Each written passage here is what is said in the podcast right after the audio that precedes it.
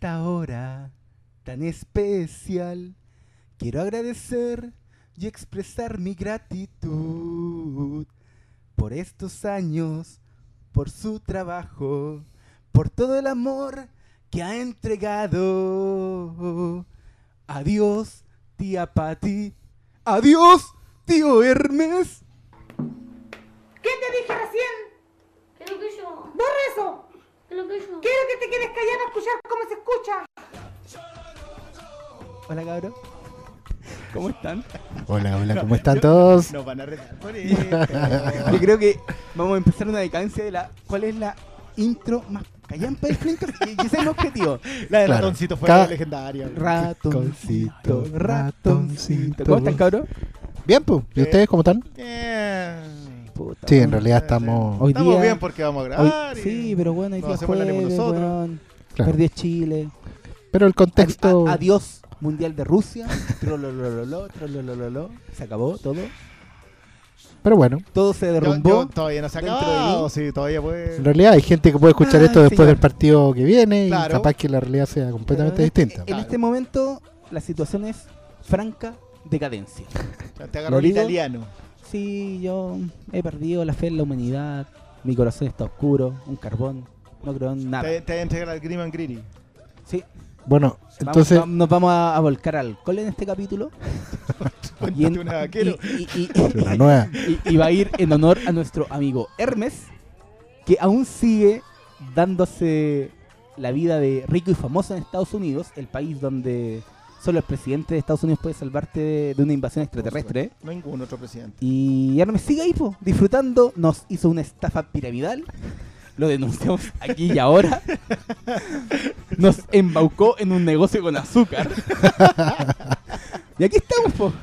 Ahí. Hay que recuperar los morlacos. Sí. Estamos trabajando aquí. Así que si usted quiere promocionar en este momento, en este Flimcast, las puertas están abiertas. Promocione. Estoy diciendo que no hay restricciones. No de hay. No, hay, no, hay una, hay una restricción. Si usted es el señor CCU y dice, oh, quiero, quiero promocionar, estos cabros toman cerveza, quiero Sí. promocionar la cristal. No. No, weón. No, no, no. Pesca No, la botella de cristal y ten- te la- Tenemos estándares. Ahí está. Bajo. Bajo, Pero, pero, pero ahí lo tenemos, lo tenemos. Entonces, la invitación es... la invitación está Oscar le- Le abierta. acabaron una, una torada así, pero. Porque, no, porque Oscar, Oscar cuando iba en la U tomaba cristal. Yo tomaba Baltiloca. No, tomaba la el sucursal. Usachi, yo. weón. No, yo tomaba la sucursal de cristal. ¿Cuál es esa? Es la escudo, La weón. Ah, pero no, escudo. pero No, escudo pero escudo. Al, día de hoy yo puedo tomar escudo. Pero una cristal, weón. Es como. Y la de litro 200. Agradezcan que es no como haya- tomar meado. Oye, no, no es por Adiós, nada, pero, señor pero puede Adiós. Agradezcan que ya no hay quería doragua. promocionar weón. aquí. Doragua, la Ya no hay doragua. No, ni yo, drama, ni yo nada, nunca, nun- nunca caí tan bajo. He caído bajo en, en mi vida, pero no sé. Un día vamos a hablar de la cerveza en sachet, pero eso es otra historia. ya, entremos en materia. whisky así. No, pero yo creo que también. Eh, Le, le quieren decir, mandar saludos a nuestro amigo Hermes, que está allá en Estados Unidos. Ya no sé, anda, este weón anda. Mira, hoy an- día anda como en con el Francisco. Klan. ¿Con qué, Claro, se metió. con qué anda este en el weón ya? Tráfico de armas. Hoy día está en San Francisco, creo. O estaba llegando San Francisco. Mm, ¿Qué pasa? Bueno, bueno. San Francisco, si no vaya a celebrar ahí no sé dónde. El bien. Ya. Ya, Señores, entremos en materia. Oye, hoy día sí, a la gente igual co- como que entremos en materia al tiro, vamos, vamos a hablar del estreno de la semana. Así es. Y que a esta altura ya es como el estreno del mes porque están estrenando pura wea. Sí, es- bueno, no se y- salva. Y es la nueva película de Don Timoteo Burton. ¿Se llama Timothy? No tengo idea, weón. Nadie sabe. No, nadie sabe si se llama Tim siquiera. No, claro, capaz que se llame. Vamos a entrar ma- maravilloso y oscuro mundo del amigo Tim. Que la película acá se llama Miss Peregrine, igual que en Estados Sí, Unidos. no tiene el Sí, mismo del nombre. mismo nombre. Miss Peregrine y los niños peculiares, que es el mismo nombre de la novela de Ransom Riggs, que lleva creo que dos libros a esta altura. Y Y el primero ya se lo adaptaron, entonces el buen ya está mañan- bañándose desnudo en una tina Con, con billetes. con billetes. Y vamos a hablar también de probablemente las dos series más importantes que quedaban este año por estrenarse, que es Luke Cage de Netflix, así es. nuevo estreno de serie Marvel Studios con, ABC. con ABC, con las, las típicas series de Netflix que te hacen ver 13 capítulos en un día. Vos así, ya, weón, oh, te- tengo que almorzar. No, weón, hay que ver el capítulo hasta que esta weón no termine. No paro. No voy al baño, Te weón. la llevas al baño, en el tablet, después en el teléfono, en la micro, en el metro. entonces como... weón. Y la otra es Westworld, Westworld. que... ¿Cómo se llama la película antigua? Westworld. No, pero No, tú me dijiste día... Almas de metal. Almas de metal, po. Con La película Joel Brynner, escrita y dirigida por eh, Michael Crichton. Michael Crichton. que Escrita y el- dirigida, ese nota. tipo, que era el, el escritor que escribió la novela, el escritor que escribió la novela, Muy cáchate, bien, malo. Qué bien, qué bien escrito. muy escrito Completamente de. Jurassic Park. Así es. Entonces vamos a hablar de eso y Entre vamos otras cosas. Sí, muchas, muchas, muchas, muchas, tremenda- muchas otras cosas, pero Es un autor bestseller de más de tres décadas, en realidad. Es un long seller a esta y, altura. y- y por algo en 1973 como dicen, no sé qué, weón, dirígete y escríbete una película. Pero ¿cuánto, cuánto éxito llevaría ahí Jack Crichton? No sé Pero ya, había- exactamente. ya había empezado su carrera, pues. Claro, pero era, era un autor y digamos que. A ver, es que igual, pongámonos, vamos a entrar al tiro con Westworld. No, no, no, no, no, ya, ya, ya, ya, ya, ya. vayamos por orden que La estructura es la estructura. la estructura de la estructura va a empezar a hablar de lo último de Tim Burton. Miss Un Peregrine. Aquí, director. aquí las vimos los tres.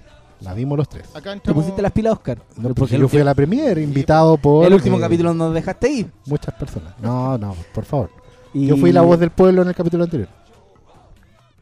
¿Qué pasó? No, estoy Esos viendo cuál es mi gestos que hacen micrófono. ustedes de no re- sé... De repente digo, ¿qué onda? Eso. Aquí hay una, te- Ya, listo. hay una tensión sexual entre No, ustedes. no, es que quería saber si es que estaba grabando o no. Ah, yo pensé Ah, que buen le, le volumen. quería mover las es perillas. que la gente después no dice que a mí no se me escucha. Ah, claro, ya sí. tenemos una mesa. Bueno, yo- mi primera recomendación es lavarse los patos. Igual, yo- igual yo lo escuché. Y Yo tengo problemas de un oído. No, yo que- ahí estoy bien. Pero es que todavía llego como a verde. No sé por qué estamos solucionando estos problemas técnicos en vivo. Pero a la gente le gusta esto, el, el conflicto, weón. Pégale, weón, un terchetazo. ¿Qué está Claro, ahí? Mueve las eh, perillas. Lo, lo que es en vivo.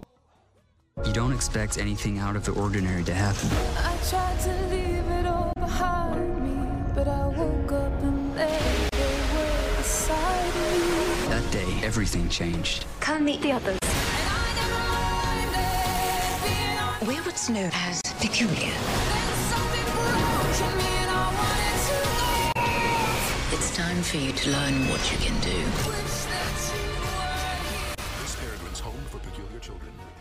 Eh, Vamos a hablar de Tim Burton, va- hablemos de. que es un director que en los últimos años está.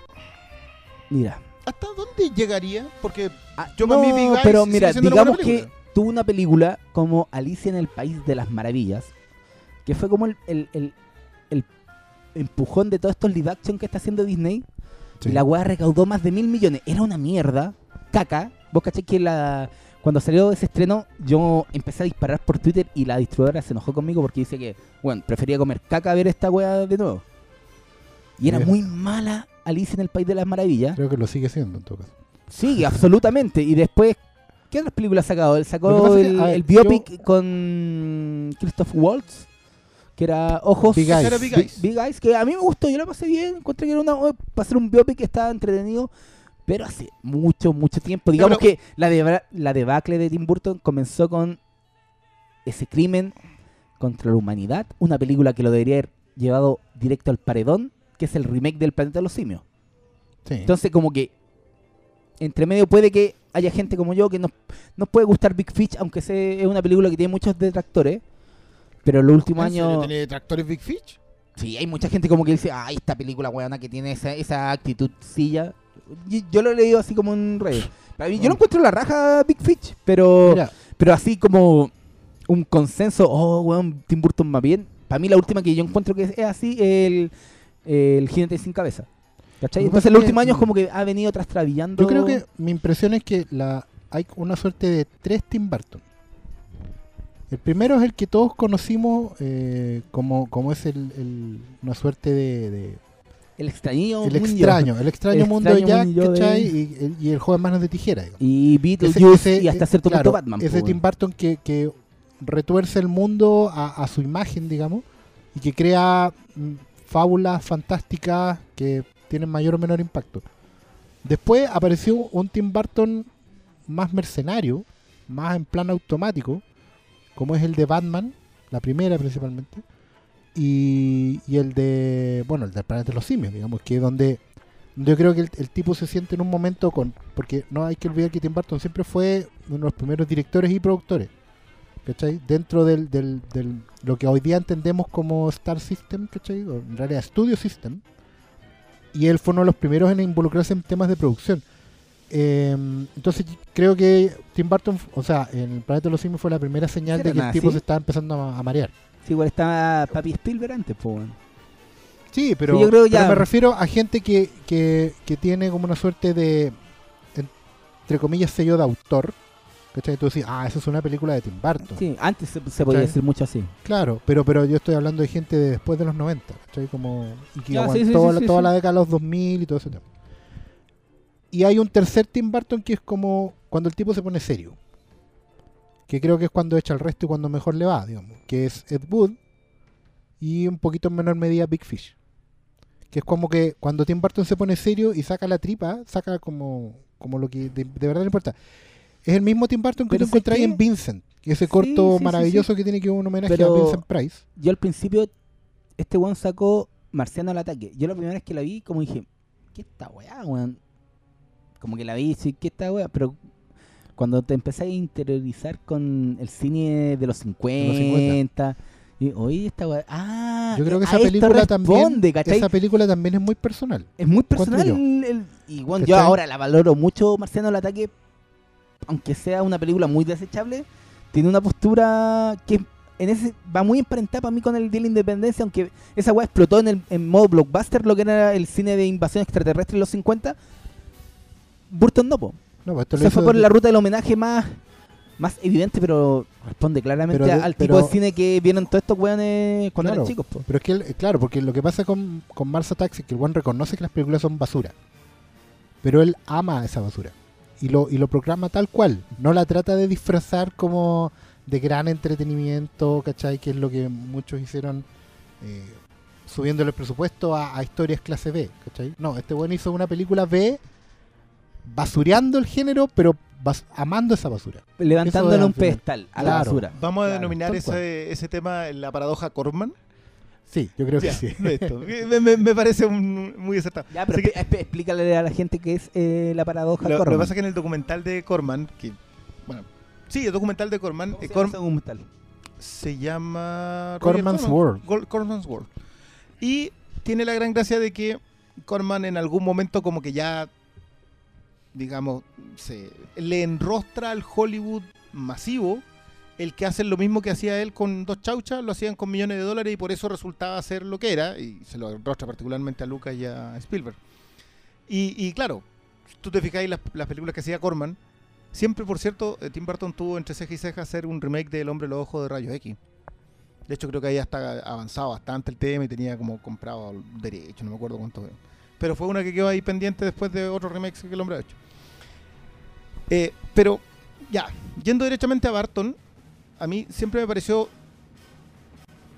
eh, muy interesante esta idea de que lo, que dice el primer Barton que menciona el Oscar, de que es un tipo que fuerza la, la historia que está contando a su propio punto de vista.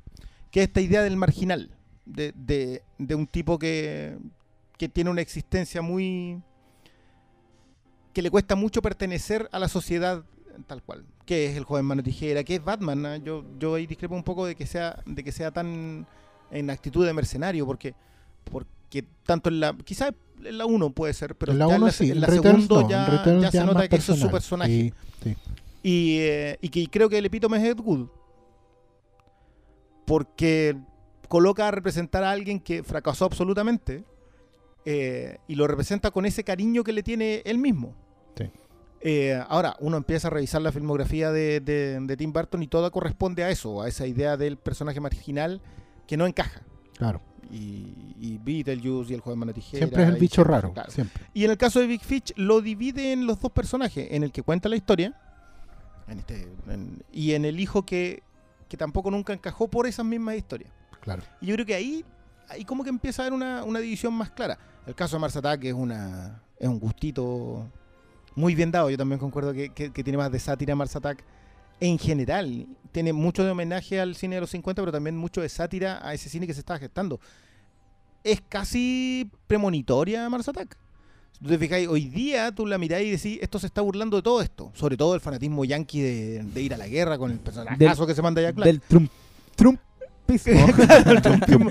Eh, pero, pero se nos fue. O sea, yo, si te fijáis, después de. mm, a ver, eh, la novia cadáver es después de Big Fish. No, pero el orden es como Mars Attack, después vino eh. Ed Wood, después vino... No, no, no, no. No, No, no. no, no, no si Ed Wood es directo después de Batman Returns. Sí, está No, Ed- de gracia. Ah, sí, pues Ed Wood es del 94. Sí. Sí, Ed Wood, Mars Attack, después sacó El Jinete Sin Cabeza. Ya, que, que esa es una con la que yo tengo muchos problemas. Ya, no, yo lo encuentro la raja, me, me gusta mucho. el- es que sí, esa agua es más estilo que sustancia, pero Ah. me, me encanta el estilo. Bueno, repite el personaje. Sí, y el problema es que contaminó a, a- a- No sé si contaminó, sea la palabra exacta.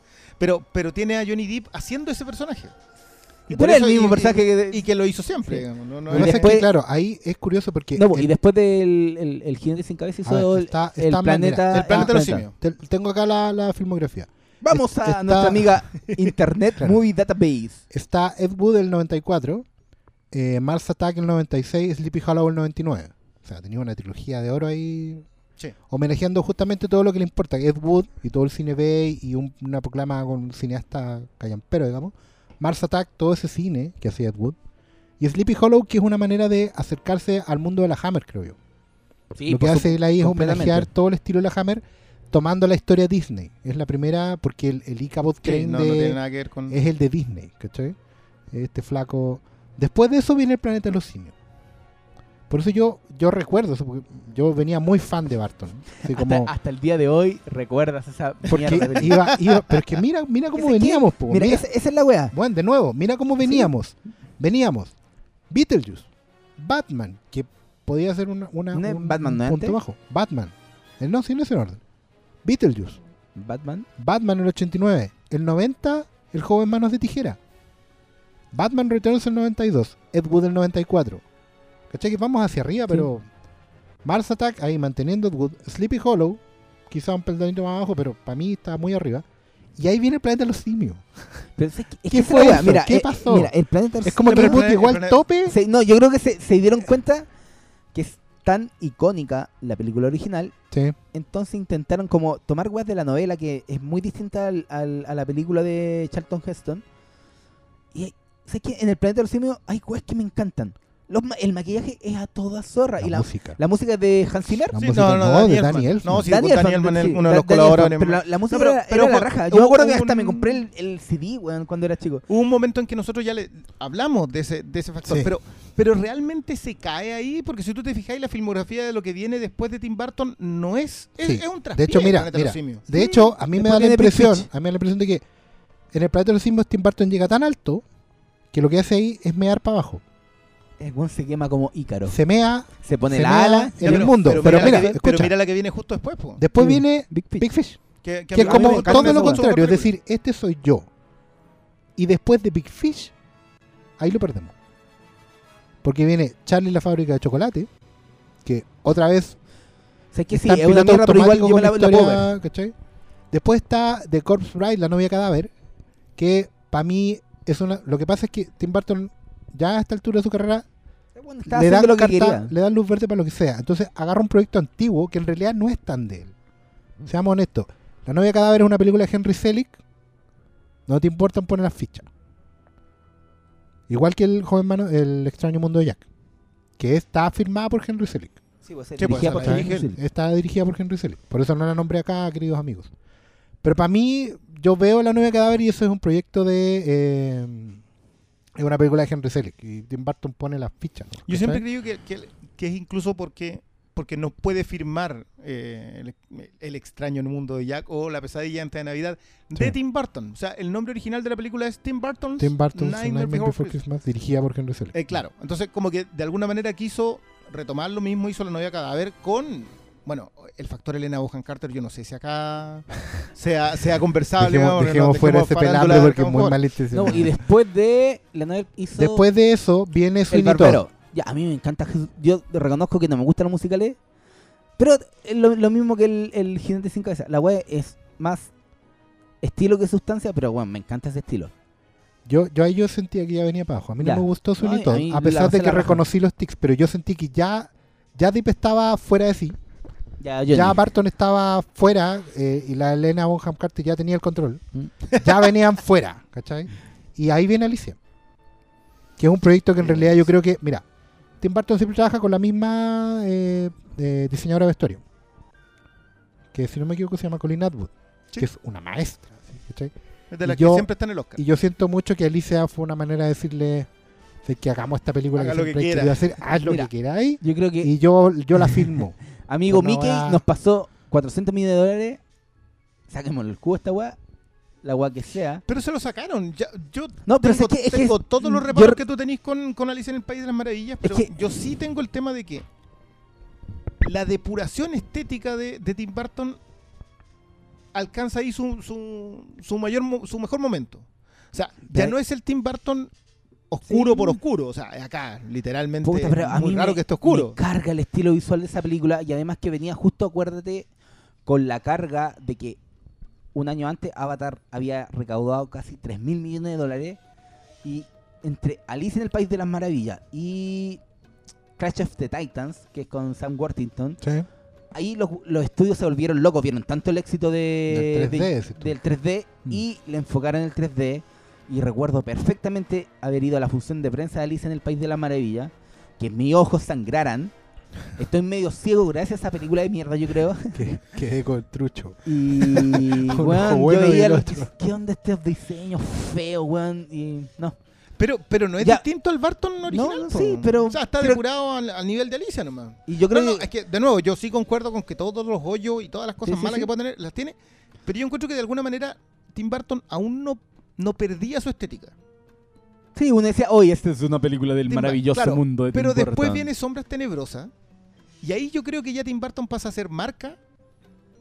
Y, y no. Y, y pierde todo lo otro que sí tenía la gracia. Porque tenía la gracia estética. Podía no tener mayor fondo, pero sí tenía una forma muy interesante. Pero cuando ya la forma pasó a piloto automático. Claro, es una película de Tim Burton porque, porque está Johnny Depp, porque está Danny Elfman, porque está en el Aguan Carter. Y porque está Y sería. Tu madre. En esa película de Green, Dios la Claro, guarde sí. por el resto de la existencia. Bueno, ojo que, que- vuelve a retomar un, un que tema de mil cosas con años las que él se crió. La gente del futuro vea, no va a una, encontrar ve- otra. vea una estatua de digan, esa es una mujer perfecta. weón". Eh, Bueno, Tim Burton, vamos, mira. Tim no, Burton, weón, digamos que yo conocí a Eva Green con Bertolucci. ¿Cómo se eh, The Dreamers. The Dreamers. Dios la bendiga. No, de ahí nada Si más. ustedes no han visto esa película, mira, hay una cosa véanla, igual. por favor. Tim Burton, Tim Burton tiene em, es la, la actriz que siempre usa. Elena. No, no, no, es que él tiene, tiene, él maneja actrices como fetiche en varios momentos Sí. de su carrera. Y lo que él hace básicamente es colocar a la mujer ideal en pantalla. Lo hizo con la Winona cuando él era muy joven también, digamos. Tanto en Beetlejuice como la novia ideal de cualquier gótico que se precie en la época. y como la sublime eh, en Juan Mano de Tijera. ¿Cachai? Después de eso, él estaba casado con Lisa Marie, Lisa que Marie, de veras. no sabía que, actuar, pero que tenía una presencia inolvidable. que era la, la marciana. Que era la marciana de Mars Attack, pero que también era la. la Era una de las minas del gente no, sin cabeza. era la, la, la actriz, se me fue el nombre, perdónenme, pero. eh, La Ed Wood. la de la de Ned Wood era la. la Morticia. no, es que no es Morticia, pero es la que la Elvira le robó sí, el personaje. No, no no, es Elvira. es- ¿no? Elvira le no robó el personaje a ella. Ah. La original es la. Ya, Puta, perdónenme, se me fue con. Sorry. Muy mal eso. Un uno. ¿Cachai? Y, y con ella estaba hasta. En Planeta de los Simios no lo usó por, porque fue como la, la primera donde el estudio se metió mucho. No, y digamos porque No, en, el, en- no, en el, en el planeta de los simios comenzó el Affair Khan. Sí, No, pues, sí eh, creo, no, creo pues que en el sale Planeta de Lisa los Marie. Simios. Sale en el planeta de los simios, pero es Ah, como pero rol. está maquillada. Sí, está maquillada, Está maquillada, es como sí. un rol muy y chico. ahí entró Elena Bonham Carter y sí, se dijo- divorció de Lisa Marie y entró con Bonham Guachita, sale de acá. Y entró Elena Bonham. Carter, ¿cachai? Igual pero yo creo después- que tal para cual. Pero digamos Sí. que con toda esta carga que hemos estado hablando, entra el estreno que es Miss Miss Peregrine. Peregrine. Que es una adaptación de una. no- ¿Tú la leíste la novela? Yo leí la novela. ¿Te Sí. gustó? La novela no es perfecta, entretiene. Lo que pasa es que eh, la novela tiene un planteo muy interesante. Yo igual lo he nombrado hartas veces acá. Y por eso mis expectativas con la película también. Em, entre paréntesis, creo que esta es la segunda vez que Tim Burton trabaja con Fox. Porque históricamente Tim Burton ha trabajado en Warner. Y hizo las cosas con Disney, que hizo dos o tres películas. Y en Sí, la pues, otra que había hecho con Fox era Planeta de los Simios. planeta de los simios. Y, y, y sí, ¿sabes que yo creo que no veía una adaptación tan irreverente desde Planeta de los Ed Simios. Wood es. Ed Wood es... ¿Sony? No. No, No sé, pero es Parece otro estudio, Warner. parece que Paramount. No importa. Pero, eh, Ed Wood es al- mira, a lo que voy yo es que la novela igual tiene un planteamiento súper interesante de partida, pero sabe que es la primera parte de una serie. Entonces deja un montón de cabos sí, sueltos. Es como esta clásica novela culiada que están sacando ahora de. Son, no- son, son novelas son novelas de teledirigidas, digamos. ¿Cachai? No, oh, no- vamos a hacer una nueva saga claro, para que. deja un para montón de cabos abiertos, el primer libro de una serie, mínimo tres libros, ¿cachai? Está todo súper claro. Y por lo mismo, esta novela en el segundo acto tiene un guateo bastante fuerte, o sea, es bien fácil dejarla de leer antes de llegar al tercer acto. ¿Cachai? Y es curioso porque yo estaba viendo la adaptación y parte tomándose varias libertades al respecto, pero digamos que el primer acto es el de la novela. Pero hay un momento en que la película agarra un vuelo para lado nada que ver con el libro, probablemente por esto mismo, porque el, libro guatea al medio, ¿cachai? Y además no va a cerrar ningún cabo y la película sí. La película claramente dice, ¿saben qué? Vamos a, probablemente si tiene éxito va a ser una saga, pero si no, la vamos a dejar cerrada. Y la película dispara para cualquier lado, loco, que es impresionante. Hablé un poquito de. ¿De qué trata esta película? Porque cuando uno ve el tráiler, yo me lo yo no cachaba nada de, este no- de esta novela. Oh, sorry, amigo Tim, no tengo tiempo para leer libros culiados. Pero es como. yo dije, este tráiler, mm, Tim Burton, weón. Yo no, como que no le tengo mala. A, weón, a mí me gustó Big Eyes, ¿cachai? Como que, mm, interesante. ¿Qué esta weón? ¿X-Men? ¿cachai? Claro, como que es lo que todos piensan. Es como. Los X-Men de Tim Burton. Veamos, veamos cómo la define Christian, que tampoco había leído nada y se encontró con la película. ¿Sabéis qué? Yo a pesar de que todos toman eso como algo malo, eh, que, que tengáis un referente tan duro como, como los, como los X-Men, yo sí creo que son los X-Men de Tim Burton. Y en ese... y en ese- Obviamente. Claro, sí. que era lo que yo quería llegar por eh, haciendo, digamos, la re- el repaso por la filmografía. Y es que yo creo que Tim Burton, de una u otra manera, uno mira a Frankenweenie, mira los remakes que ha hecho, mira la depuración estética en la que está metido. Yo creo que él está perdido. Pero está en una búsqueda de tratar de reencontrarse. Por eso también hace Frankenweenie. Que fue un- uno de los primeros cortos que él hizo. Exacto. Y por eso también en Big Eyes tiene la gran gracia de que cambia su personaje mar- marginal clásico por uno femenino. Con una distorsión estética. Entonces, claro, yo veo el acercamiento hasta otra cosa. Y digo, claro, esto es lo que él imagina que serían unos, entre comillas, superhéroes marginales que son los X-Men, al fin y al cabo. Claro. Y, y por ese lado, porque a mí la película me pierde completamente. O sea, yo no hubo caso que me encontrara en ningún momento con la película. A mí, yo adoro Terence Stamp y está notable, pero se va, vuelve, se va, vuelve. Como que La nunca película- sabes hacia dónde te está llevando. Y La, la- película es, es, para aterrizarla en, en términos concretos, es la historia de un niño que su abuelo le contaba historias sobre la guerra. Pero las historias se las disfrazaba como aventuras. Y cuando su abuelo finalmente fallece en circunstancias extrañas, este niño entiende de que esas historias que le contaba no eran el, el combate Tan a los extrañas. monstruos, no eran pura fantasía. Y parte en un viaje en donde finalmente se encuentra con esta academia de Miss Peregrine, eh, en donde se da cuenta que eso todo es cierto. Muy, muy, en lo muy a la Tim Burton Sí, también. porque en vez, en vez de un liciado pelado, claro, tiene acá está a una la- sí. mamet- un- es un buen tien- cambio. ti- Tiene a una mameta, mameta, racaya apretadeta. A, a ella sí yo la sentí en piloto automático. A Eva A Green. Pero, yo creo sí, que Eva Green es una, es actriz que puede dar mucho pero yo creo que es por el entorno de la película. Es que no está desatada como en, en sombras Ya, pero, tenebrosas. pero no es. Penny Dreadful, en donde está mucho mejor haciendo un Ah, personaje sí. muy similar. Pero yo creo que es por el contexto de que igual por el tipo de personaje secundario que tiene esto, te la venden como una película para toda la familia. Claro. para toda la familia. Que ¿Sabes es, lo que como- pasa? que es Que- una película que hace que- falta en este, en el, cuando veis las películas, los estrenos que está haciendo Hollywood, faltan películas para toda la familia. Sí.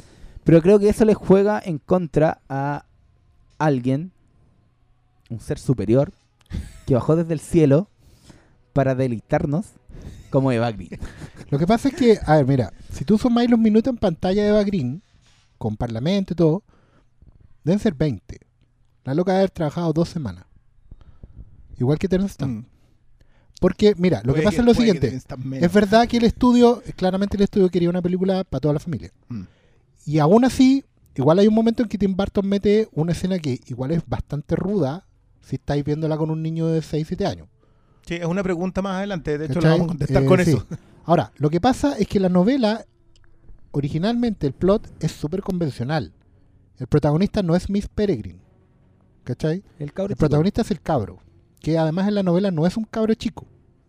Es un hombre que tiene como 17 años. Acá ¿cachai? también. Entonces, sí, algo- pero, pero, pero acá, María, acá ¿no? de hecho le cambian un poco el foco. Lo, lo convierten en un, un- en un personaje bastante convencional.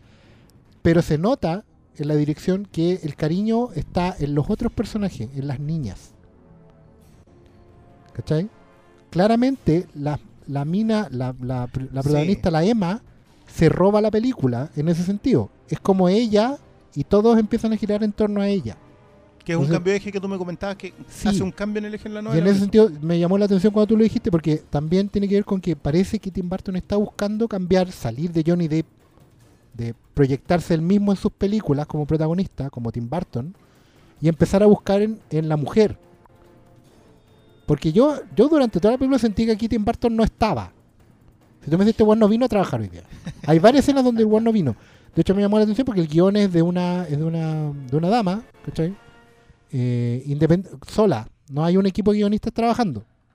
¿Cachai? Que es raro para, para una que película raro para una película de este tipo. eso. Sí. ¿Cachai? No está así como fulanita con Ransom Riggs y con el equipo y reescrita por fulano, fulano, mengano. Hay distintos pulsos en la dirección. Que lo, que lo hablamos con Cristian también en un momento. Hay, de repente el montaje es rarísimo. weón. Hay, hay escenas que, que no sé de a dónde salieron, que claramente tienen otra música, tienen otro tono, tienen otra cámara. Hay hasta un cameo de Tim Burton. Creo que no había visto un cameo de Yo Tim no Burton recuerdo alguno. así en pantalla. ¿Cachai? Es como muy. Todo es como muy desbocado. Y parece que algunos días sí vino a trabajar, otros días no vino a trabajar, ¿cachai? Es como raro, ¿cachai? Yo en un momento sentía que el bueno estaba muy en piloto automático, ¿cachai? Y otras veces no tanto. Pero a lo que voy es que la película como que no termina de, de cuadrar. Y hay un momento en que parece que están todos tan perdidos que hay que llega, pasémoslo bien. Samuel. Jackson, no, no, no, no te leíste el guion, no importa. Improvisa. y se nota, ¿cachai? Y la Eva Y Green se también. agradece Hay un momento en que ella como que recita de memoria todo. Así como... con un, líneas- con un acento muy peculiar por lo demás. Sí, y después ella se relaja y como que y sale lo mejor de ella, digamos, que, que son las emociones que transmite con un montón de gestos y cosas así. Pero después desaparece porque en realidad la película no tiene el foco puesto en ella, pues, ¿cachai? Y es raro eso. Es Yo- raro cuando la veis como un conjunto porque sentís que es un pastiche de muchas cosas corcheteadas. pues. Yo, yo igual trato de hacer la persecución del autor, que creo que, que creo que esta es una de esas películas. Es muy raro que a esta altura sea la película bisagra. Porque para mí en rigor es Alicia. No, no es el planeta de los simios antes, sino que, que es cuando ya se da cuenta que lo suyo es una marca y trata de empezar a huir de eso. Ahora, yo no sé si Tim Burton tuvo hijas. No sé. Porque si tiene hijas, puede que por ahí esté pasando este cambio en, lo, en, la, en la persecución del protagonista. ¿Lo dices por algo especial? Sí, no, no, pero, pero pasa. O sea, No, es que ahí- mira, igual en la, en la filmografía él tiene razón, Cristian. En la filmografía tú puedes ir reconociendo las etapas por las que el buen va pasando. O sea, El joven mano de tijera y Beetlejuice son claramente las películas de Sí, igual es, un- es una carrera de un casi 30 adolescente años. gótico, ¿cachai? Y tú las veías a esa edad, entre los 15, los 16, y puta, estáis viendo tu vida pintada en la pantalla, ¿cachai? Lo de Ed Wood también, es como cuando estáis en la universidad y estáis definiendo tu destino. Para mí, la escena entre el diálogo entre Ed Wood y Orson Welles sigue siendo una weá, pero- puede ser una de las mejores escenas de Tim Burton. Y, y, para mí, por lo menos, en el momento que la vi, también a los 24 me cambió la vida así, pero... No, la, la iluminación que ocupa, el, el peso que le da a la, a la forma en que habla. eso- no, es una escena extraordinaria. Yo, ¿Cachai? yo- claro, pero, Y después pero eso mismo, claro. está esa persecución. Claro, y después tenéis lo de, lo de Big Fish, que claramente es una despedida a, a tu padre y una manera también de, de proyectar tu propia paternidad. Tú podéis reconocer a también el miedo que puede tener Tim Burton a tener un hijo que no le crea. ¿Cachai? ¿Qué ¡Guau! hijo? Porque cuando soy ¡Qué tan bueno Porque los hijos vienen para romper todo lo que han hecho los padres, weón. Y para romper los esquemas. Por Para- eso, pues, weón. te- tiene que salir un hijo así, pues, weón. Obvio que te va a salir así. Es como que nosotros los que tenemos hijos ya sabemos que no podemos obligarlos a leer ni a ver nada porque No, nada. lo más probable es que nos hagan la cruz. Entonces, es súper complicado. Es como caminar, como un elefante caminando en una cristalería, weón. Es muy complicado. la Yo, yo creo que hay que hacer un seguimiento con eso. Yo creo que su biografía ha influido mucho en su, en su filmografía. Y por eso a mí esta película como que el- el- es muy disparate en, en muchos momentos. Nosotros o estábamos viéndola junto con, con Oscar. De ¿Y la mano. No, estábamos asiento Están por medio. Estábamos como la asiento por medio. No, no se Claro. tomaron de la mano. No, Y en un momento como que los dos un, nos un miramos- cariño afectuoso de Flint. Estaba con mi mujer. Nos miramos así como... Sus ¿qué- miradas qué- cruzaron. ¿Qué está pasando? No, no, en serio, o sea, que, que es una secuencia en que tú decís, pero ¿qué está haciendo? ¿Qué, esto no es... De partida a mí me llama mucho la atención que no sea... Debe ser la segunda película en que no colabora con Elfman. Bueno, una fue Ed Wood, pero sí, por pero eso razones... fue una cuestión muy, muy Sí. puntual. Pero en esta tampoco, y como que el, el- el- el disparate en la estética musical es muy extraño, como que yo, yo de verdad que en un, en un momento no sabía qué, qué estaba viendo. Y eso es para mí el gran fallo en la película. Como que no tiene una ¿La música? No, no, no, no tiene una narrativa Una que tú narrativa puedas hilar. Sí, ¿sabes qué? Sí. Mi, mi problema con Miss Peregrine es que plantea este mundo extraño y con elementos de ciencia ficción que es como, oh, tienen niños tipo X-Men, tienen... De fantasía. tienen una sí pero también de ciencia ficción porque están como en una en una burbuja temporal que se repite una y otra vez Claro, pero el, el Buckle... eh, pero más allá de eso cuando ya te cuentan como la historia de estos niños cuáles son sus poderes cuáles son las habilidades cuáles son la, la rareza de este bucle y aparece Samuel L. Jackson y empiezan como a desarrollar la historia siento que la película pierde el hilo y se estanca en el querido, bendito, puto y concha de su madre, estilo del blockbuster promedio gené- genérico que hasta un- en un momento yo pensé que la película tenía más personalidad de lo que termina entregando. Pero no te pasa que, que claro, yo discrepo bastante, digamos, de, de la segunda, de, de, de- de deshacerse tanto en eso, pero a mí me pasa que cuando empieza eso, cuando llega este personaje, agarra ritmo la película, pero pierde estilo. O sea, la historia con el ritmo que venía contando Tim Burton, que para mí eh, se me estaba haciendo tediosa, La tera. se me estaba haciendo tediosa, pero entra este personaje que, que, que yo todavía creo que no le pasaron el guion a Samuel L. Jackson. Le dijeron, mira, tu personaje es el malo. No, ah, weón, yo creo que Y- a y Samuel te le dijeron, oye, weón, a ver, ¿en qué momento de tu vida ocupada, con miles de proyectos, tení dos semanitas libres? Ven para acá, léete esta weá, a- acuérdate de tu personaje de Kingsman. Es Y que lo lee. más probable. ¿Y como ¿Cómo que- lo interpreto? Eh, ¿Cuántas películas apareció Samuel L. Jackson este, este año? Samuel Jackson va, se va a volver a, ¿40? a entronar ahí arriba como el más taquillero de todos los tiempos. Ganándole de nuevo a Harrison De Ford. nuevo a Harrison Sí, po, Ford, porque despu- después de que Don Harrison había recuperado el serial gracias a Force Awakens. po. Claro, pero bueno, Samuel Jackson viene corriendo ya, pues. bueno. Sí, pero bueno, Mira, y es bacán porque debe trabajar justamente una semana, dos semanas y nada, y hace. Y hace su personaje. Y sí. hace su personaje. Bueno, para mí la bueno, película agarra mucho que- ritmo ahí. También por eso lo contratan. Mira, hay cosas acá que no son spoilers porque en realidad son de la novela, pero las voy a ir contando como para que se vaya notando este, este refuerzo de, no quiero decir como el, el- el rango extraviado, pero sí claramente la película iba para cualquier lado. De partida, en la novela el personaje no es un clásico marginal. La No es película el- no es aparte el bartoniano. no es claro, no es un weón que le botan los pañales en la... Lo agarran para el huevo los, los chicos rubios, ¿ya? Es un weón que de hecho es de pero familia... sí, hasta cierto punto igual es marginal, el weón que no tiene Claro, amigos. pero, pero en la novela es un weón que es de familia de plata y está trabajando en el supermercado porque él tiene asegurada la pega ahí, ¿cachai? Después cuando, cuando crezca, digamos, cuando termine la universidad, el weón va a ser gerente de la weón. ¿Cachai? Un va a Entonces, ser del 1%, se va a ir a un paseo a la playa, Claro. va a atropellar a un hueón y aquí no pasa nada. y aquí no ha pasado nada. Claro. Pero no, en el fondo esa es la parada, ¿cachai? Y el weón en el fondo lo que quiere es encontrar qué chucha hacer con su vida porque no, no quiere tenerla segura. Tiene, de, hecho, tiene un amigo que es más nerd que él y todo. Y tiene esta relación tirante con el abuelo porque él ya está grande, entonces no le compra los cuentos infantiles. Y ya tuvieron un quiebro ellos. Que lo relatan en la película como una suerte de, de- de flashback, ¿cachai? Y a ver, la película de un principio te muestra cuáles son los villanos. O sea, hay Sí. una escena donde claramente, bueno, y está en todos los afiches de Samuel L. Jackson sale con los ojos blancos. ¿Cachai? Entonces, este bueno es malo. En la novela se juega mucho más el misterio con eso. ¿Cachai? Hay un tema con la, con la gente con lente. Pero que no se revela hasta bien entrada la novela. ¿Cachai? el malo nunca tuvo poder cambiar forma. Ya, Entonces sí, hay un misterio que se que mantiene, hay un misterio que se mantiene hasta, claro, que es súper, en la película incluso, ¿cachai? Ustedes no se leyeron la novela, pero igual lo deben haber encontrado torpe. La weá que el malo podía cambiar de forma muy mutantemente, ¿cachai? Sí. Bueno, es que lo que pasa pero es que, fue como para darle una man- amenaza mayor que claro, no sé si necesitaba porque ya te, te- Es la que- película te muestran como ya hay un grupo de hueones que están experiment que im- experimentaron Claro. para obtener un poder superior.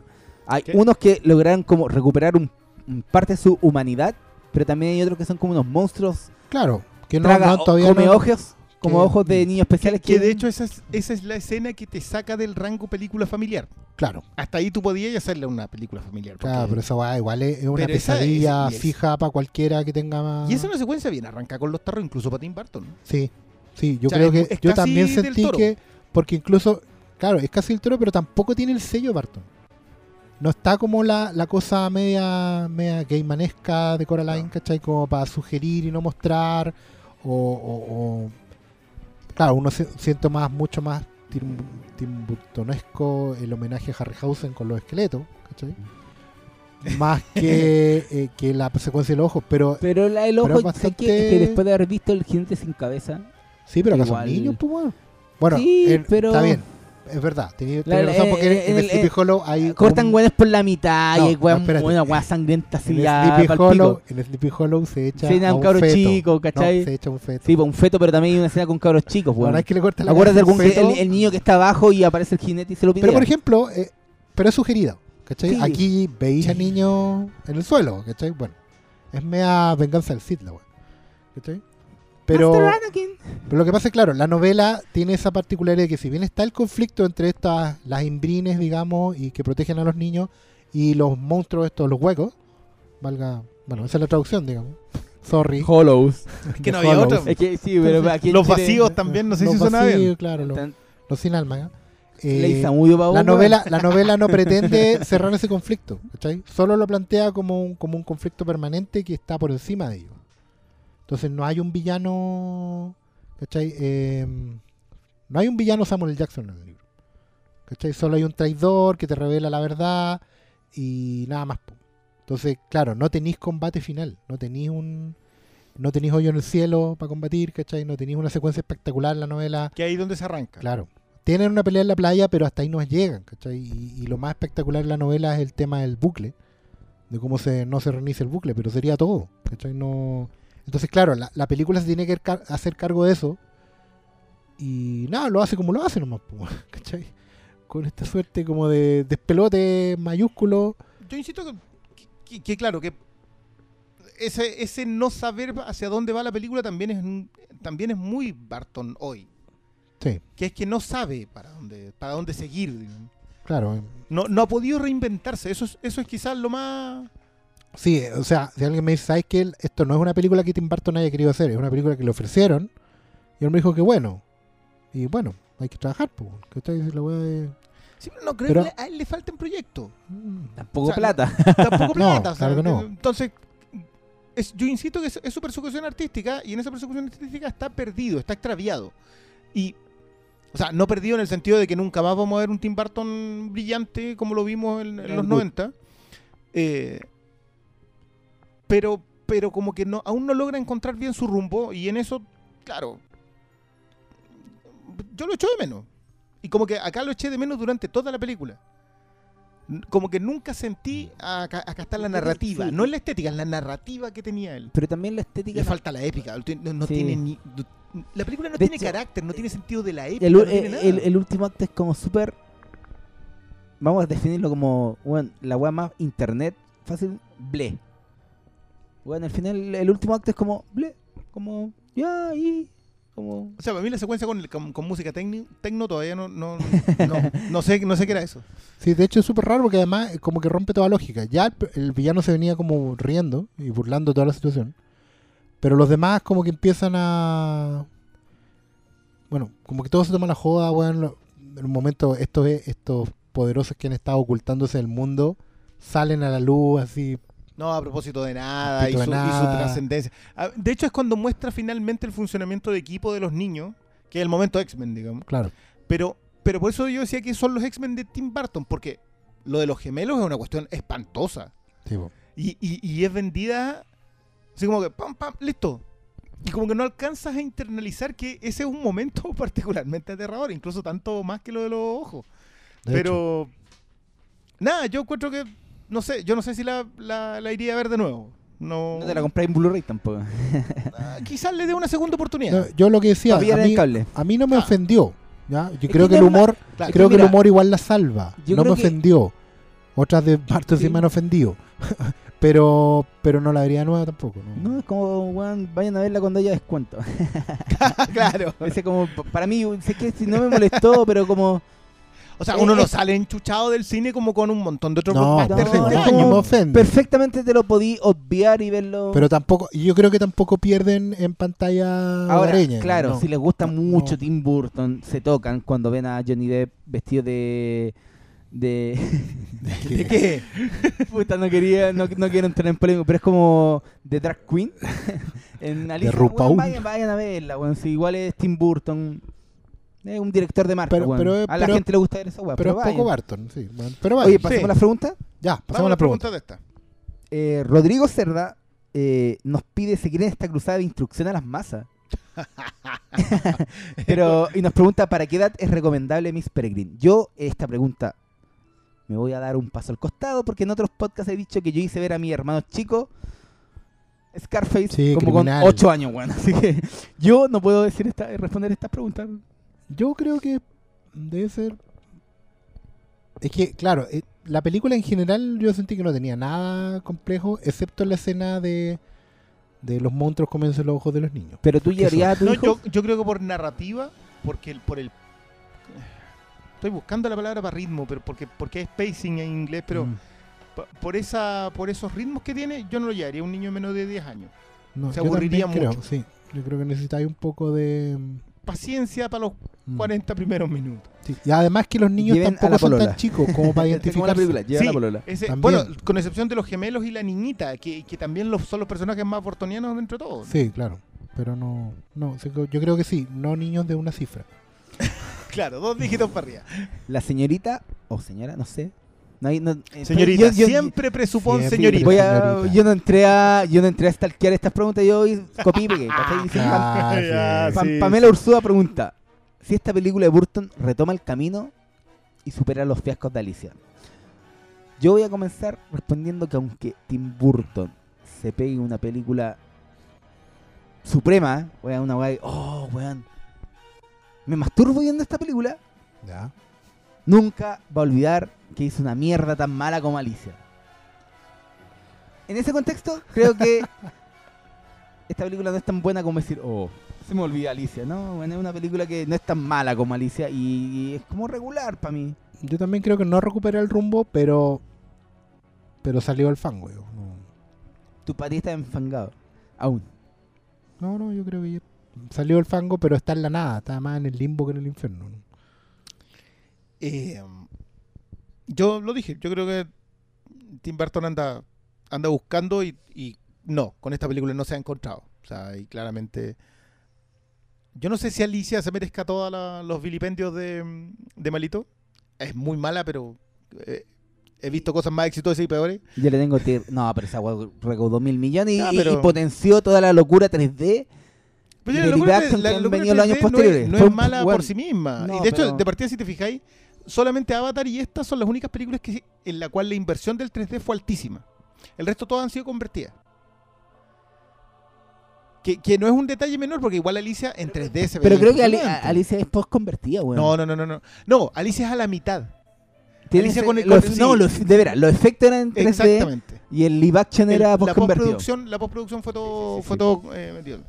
Pero no, definitivamente sí. Ahora yo no sé si perdió el rumbo con eso porque Big Eyes es posterior.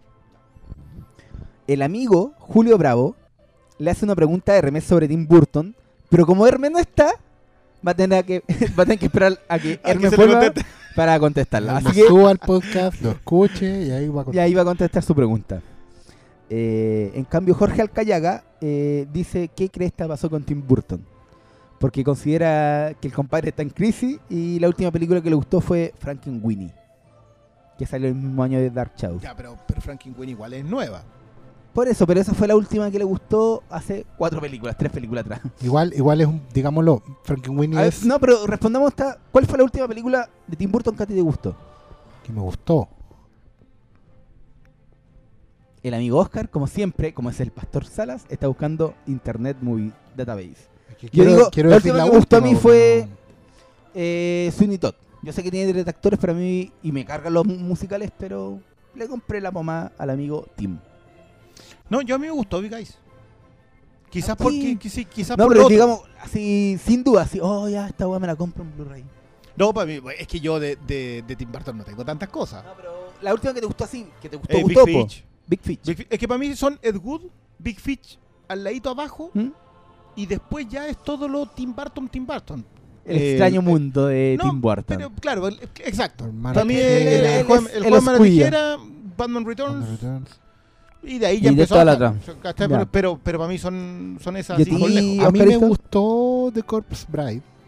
¿Te tocaste con Corpse? Sí. me gustó. Me acuerdo que salí mal, digamos. Em, pero, pero tenía la sensación de que no era una película de Tim Burton. La última que me gustó, me gustó de él es Big Fish. Del resto no me ha gustado nada, pero no he visto Big Eyes. ¿Cachai? Deberías Que ahí darle una- también- una sí, yo creo que sí. Eh, el amigo Francisco Javier Palavacino solo quiere saber una cosa. ¿Cómo está Eva Green? Vamos a hacer una pausa aquí y la siguiente cosa que va a aparecer es tu respuesta.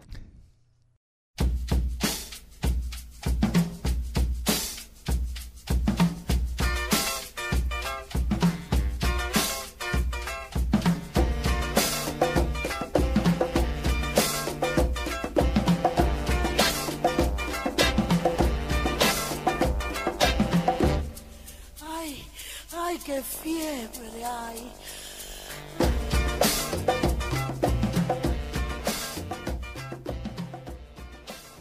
Esa es la respuesta. Eh, Pepe Márquez pregunta sobre esta etapa luminosa del señor Burton. No, no tengo idea a qué mierda se re- refiere ahí. Se refiere a post Alicia. Ya que el hecho de que en el afiche no aparezca Johnny Depp y escribió Johnny con Y-O-N-I, Disfrazado de travesti, le da algo de fe en la peli. ¿Qué sería la etapa que más nos gustan de Tim Burton? Es que yo creo que. Es que no hay como etapa, es como el one disperso, como hay No, pero- películas que se pueden unir. ¿sabes qué? No, pero como que ya Creo lo que lo ya definió. Yo creo que lo, que lo que él dice etapa luminosa es básicamente es Barton buscando buscando algo, buscando un nuevo estilo, buscándose a sí mismo, buscando qué hacer en esta etapa de su vida. Puta, igual el Hermes estuvo en una charla con Tim Burton ahora hace poco. de- sería bueno Sí. saber ¿Qué qué... anda eso? Dijo que era buena onda, por lo que caché. sí, está bien. Pero... Y que, no se- que era muy chistoso, como que no, no tenía esa imagen de, Claro, de probablemente Tim Burton está- bueno para el huevo. Claro. Le preguntaremos cuando vuelva. Sí, ahí vamos a consultarlo. Álvaro Vázquez pregunta a grandes rasgos. Samuel L. Jackson actúa siempre igual. Porque cree que en, el, en Miss Peregrine tiene como el rol de Kingsman. Que es como este villano estrafalario. ¿Creen que. Samuel. Jackson actúa siempre igual? Sí, Yo pues. lo invito a ver. No, bueno, in- eh, Hitful 8. Ya, pero, pero ese sigue siendo el meta Pero- Samuel. Jackson. po. Pero no siempre actúa igual. Ahí, Ah, yo ya, creo que depende. que- Pero tiene películas del orto como esa cuando es presidente que cae como en un fango noruego. Hay películas que sí y no. Ah, a ver, Hay, separemos, separemos la, que- la calidad de la película que hace con el personaje que hace. Yo creo que Samuel L. Jackson siempre ha sido Samuel L. Jackson. O sea, en True Romance tiene un personaje que dura tres minutos y es Samuel L. Samuel L. Jackson. Jackson, sí. Entonces, no, para mí siempre... ¡Eh! Eh, digamos eh, que- es el- el- lo mismo. A él lo llaman por hay- ser él. Claro. No, pero también sí, hay películas que potencian la imagen como weón, Ya, pero, on a Plane. pero, pero, claro, pero está diciendo que en algunas le sacan más el jugo al personaje Samuel L. Jackson y en otras le sacan menos el jugo al personaje. Mira, no, pero la Fiction- única, pero la Fiction única no, en po. donde. No, pero si en Pulp Fiction es Samuel L. Jackson. la única que no es Unbreakable. Sí. Y también se le arranca con los tarros cuando le echa la foca al chavalán que le está comprando un cuadro al cabro chico. Y cuando dice, It was because of the kids. Listo, entonces. No, yo concuerdo con el amigo Tim Burton. O sea, el Samuel. Jackson actúa siempre igual. Sí, pues bueno. Eh, Jo Matu eh, pregunta: ¿Cuál es el gran aporte de Tim Burton y qué es lo peor de Tim Burton en el cine? ¿El aporte? A mí estéticamente O sea, ¿sabéis que lo mejor no es que sea un tipo de estética específica, sino que esa estética representa un... O sea, cuando se habla tanto de que los nerds y los nerds... Tim Burton es un nerd. Diseñador, así, pero, pero ya metido hasta, la, hasta las tío, que contrató a un arquitecto para diseñar su, su Gotham. eh, Su baño. Claro, de la claro, ca- todo, eh, ¿te todo, todo, El todo, baño todo. de Tim Burton, ¿cómo será, weón? Pero todos. El otro, ojo, yo igual le quiero acercar un poquito a la famosa polémica sobre la, la poca diversidad racial de Tim Burton. Tim Burton siempre ha sido un marginal. Él siempre ha sido el tipo rechazado y discriminado. Todos sus personajes se tratan de eso. Y como que ahora decir, pero es que nunca contrataba a nadie negro. Yo me acuerdo de la, de la, de la polémica por Harvey Dent. Claro. Y como que parece que nadie se acuerda de esa Harvey polémica. Dent era negro. Pero también fue una manera de ser muy negra a su, a su, a su, a su modo, porque no, no, no contrató a cualquier negro, digamos. ¿Cachai? Claro. Sí, yo creo que... a Lando, ¿cachai? Entonces, Pero el aporte es como el estético. Creo que todos vamos con... yo creo que el aporte, para mí por lo menos, el, el aporte de él es justamente haberse convertido en un autor. Que rescata Desde su propia sí, po, y que, marginalidad. que rescata Exacto. muchos tipos de cine. Sí, No, no, no. Desde eso, tal cual. El autor. O sea, el autor. Él convirtió el un nerdismo en personaje- un sello autoral. claro, marginal convirtió eso en un autor específico. Y, y yo creo que, ojo, que muchos son herederos de Tim Burton, a pesar de no ser herederos de Tim Burton. eh, En lo, en lo, En lo- en lo formal, técnico, digo. lo formal, claro. por ejemplo, Wes Anderson. Wes Anderson es muy similar a Tim Burton en su en el rescate del tipo de personaje que pone en pantalla, en el rescate del tipo de narración que, que maneja, esta Sí. idea del, del- del tipo que habla en off, etc. Esas cosas son muy bartonianas. Y él, él- en las mismas líneas que trazan sus películas. Entre sí, aunque no tenga relación, pues, Claro. Entonces, sí, Royal sí. Tenenbaums no, no está tan lejos de una, de una- No, perfectamente podría haber sido una película de Tim Burton. Hubiesen estado todos disfrazados de vampiros, quizás. Pero. claro, pero han más disfuncionales, Mm. o sea, no más ¿Cómo? disfuncionales, pero estéticamente más disfuncionales. ¿cachai? Sí, y también lo Claro, cuestiono eso. y, claro, sí, porque un buen que anda vestido de tenista todo el día, como, y tenista en los 70. Pero sí, yo creo que Barton fue el primero que en el fondo hizo de su propia marginalidad un sello. Y, y en el fondo con eso le dijo a todos los demás, saben que ustedes pueden ser raros, desde su propia rareza. Y posiblemente lo peor de él, para mí por lo menos, es justamente que se perdió en eso. Se le arrancan los tarros. Es que se perdió. No, es que se- que- que- Porque no tiene punto de comparación, no tiene nadie que le diga que no. ¿Quién le dice a, a Tim Burton, oye, no, no estáis siendo lo suficientemente nerd o estáis siendo muy nerd? ¿Quién le puede decir eso a él? Elena Bohan, por eso yo no soy un matrimonio. no. Claro. Ya. Oye, y la última pregunta, no sé si Sobre deberíamos responderlas porque nos da para todo un podcast. Yo creo que dice Eduardo Camus Cruz pide hablar sobre Ed Wood, que considera la mejor película de Tim Burton y quizás la menos conocida, destacando la actuación de Martin Landau Martín Landau. como Bela Lugosi. O sea, no, no sé si hay Yo que no sé- destacar la actuación de un tipo que estuvo, que se ganó el Oscar. Sí, po, pero digamos que O sea, hablemos. Perdón, ¿Es- pero esa es la forma de es- destacarlo. ¿Es la mejor película de Tim Burton, Yo- Ed Wood? Para mí sí, yo lo Sí. dije ya. No Sí, hay- no hay- absolutamente. yo creo que no hay punto de comparación. no hay discusión. Es que para mí Big Fish es la otra que, que puede pololearle, pero Big Fish tiene ciertas ciertas cadencias en la narrativa, sobre Y no- todo porque, porque la y idea no también tiene- es que sea el hijo el que la escuche, el Y que no la tiene- cuente la historia. No tiene a Martin Landau. po. No, pero tiene... No, perdón, pero yo creo que Ewan McGregor no tiene mejor papel que ese. Es posible. Que le exija más Sí. que ese. No, y, y- la forma de comportarse. claro, está ahí en el borde de la caricatura y está ahí siendo súper profundo al mismo tiempo. Eso es súper difícil. Yo creo que solo con Wes Anderson podría haber logrado Claro. una cosa así. Bueno, Big Fish podría ser perfectamente No, la pero, película. pero Ed Wood además, además del bien contada y de tener un mensaje con un montón de capas, es un prodigio técnico también.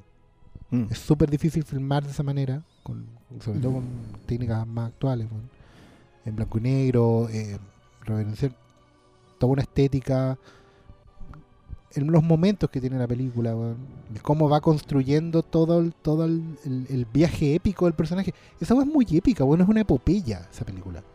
Es, un, es increíble cómo tú en el fracaso termináis de pie llorando con esa weá. Pero tú crees que ¿Cachai? hay, hay críticos que odian Big Pitch.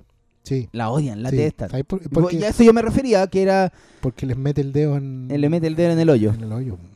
Y se los mete hasta adentro. Y, Y esa yo creo que ya ofende. Perdón, sí, Big- no, Big y más, que, y ¿por más que Sí. más que se lo Que ofende. hay gente que le, que le yo, yo he discutido con gente sobre Big Fish y lo que les carga es en el fondo es que le- les rompe la coraza. ¿Cachai? Em, se, se manda un, Mira, con un App, ratatouille, con. App lo pasan, claro, con App lo pasan un poco por alto porque es una película de monito y bla. ¿Cachai? Y no es toda la película.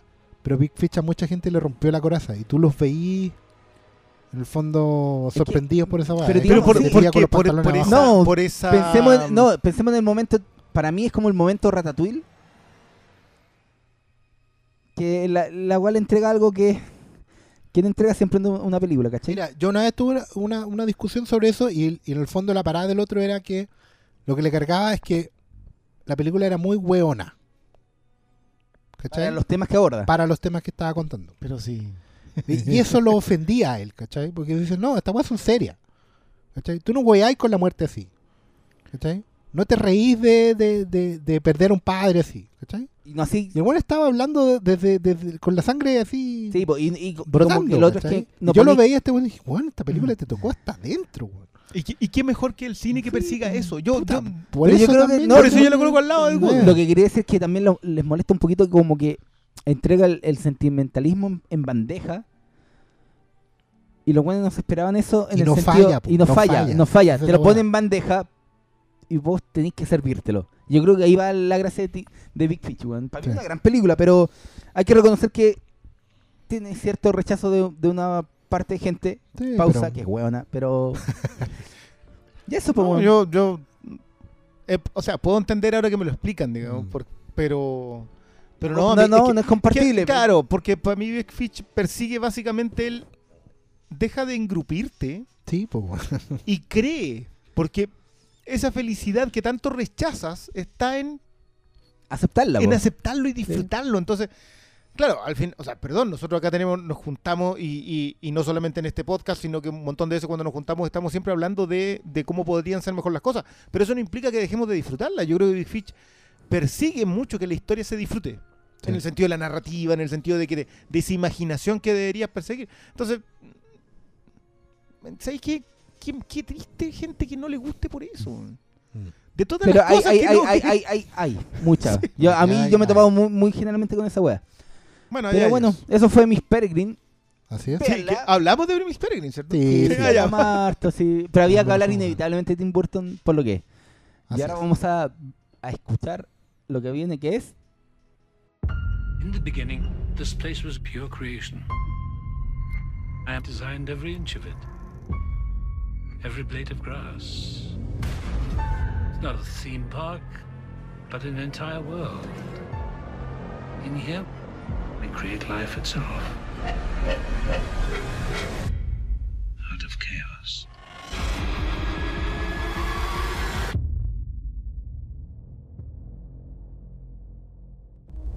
We designed every inch of it.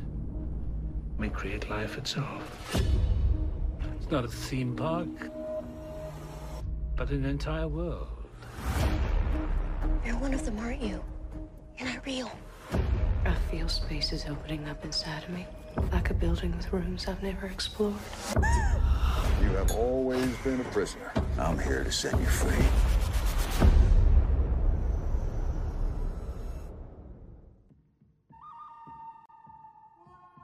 Buen el trailer. ahora? Buen el Ah. trailer.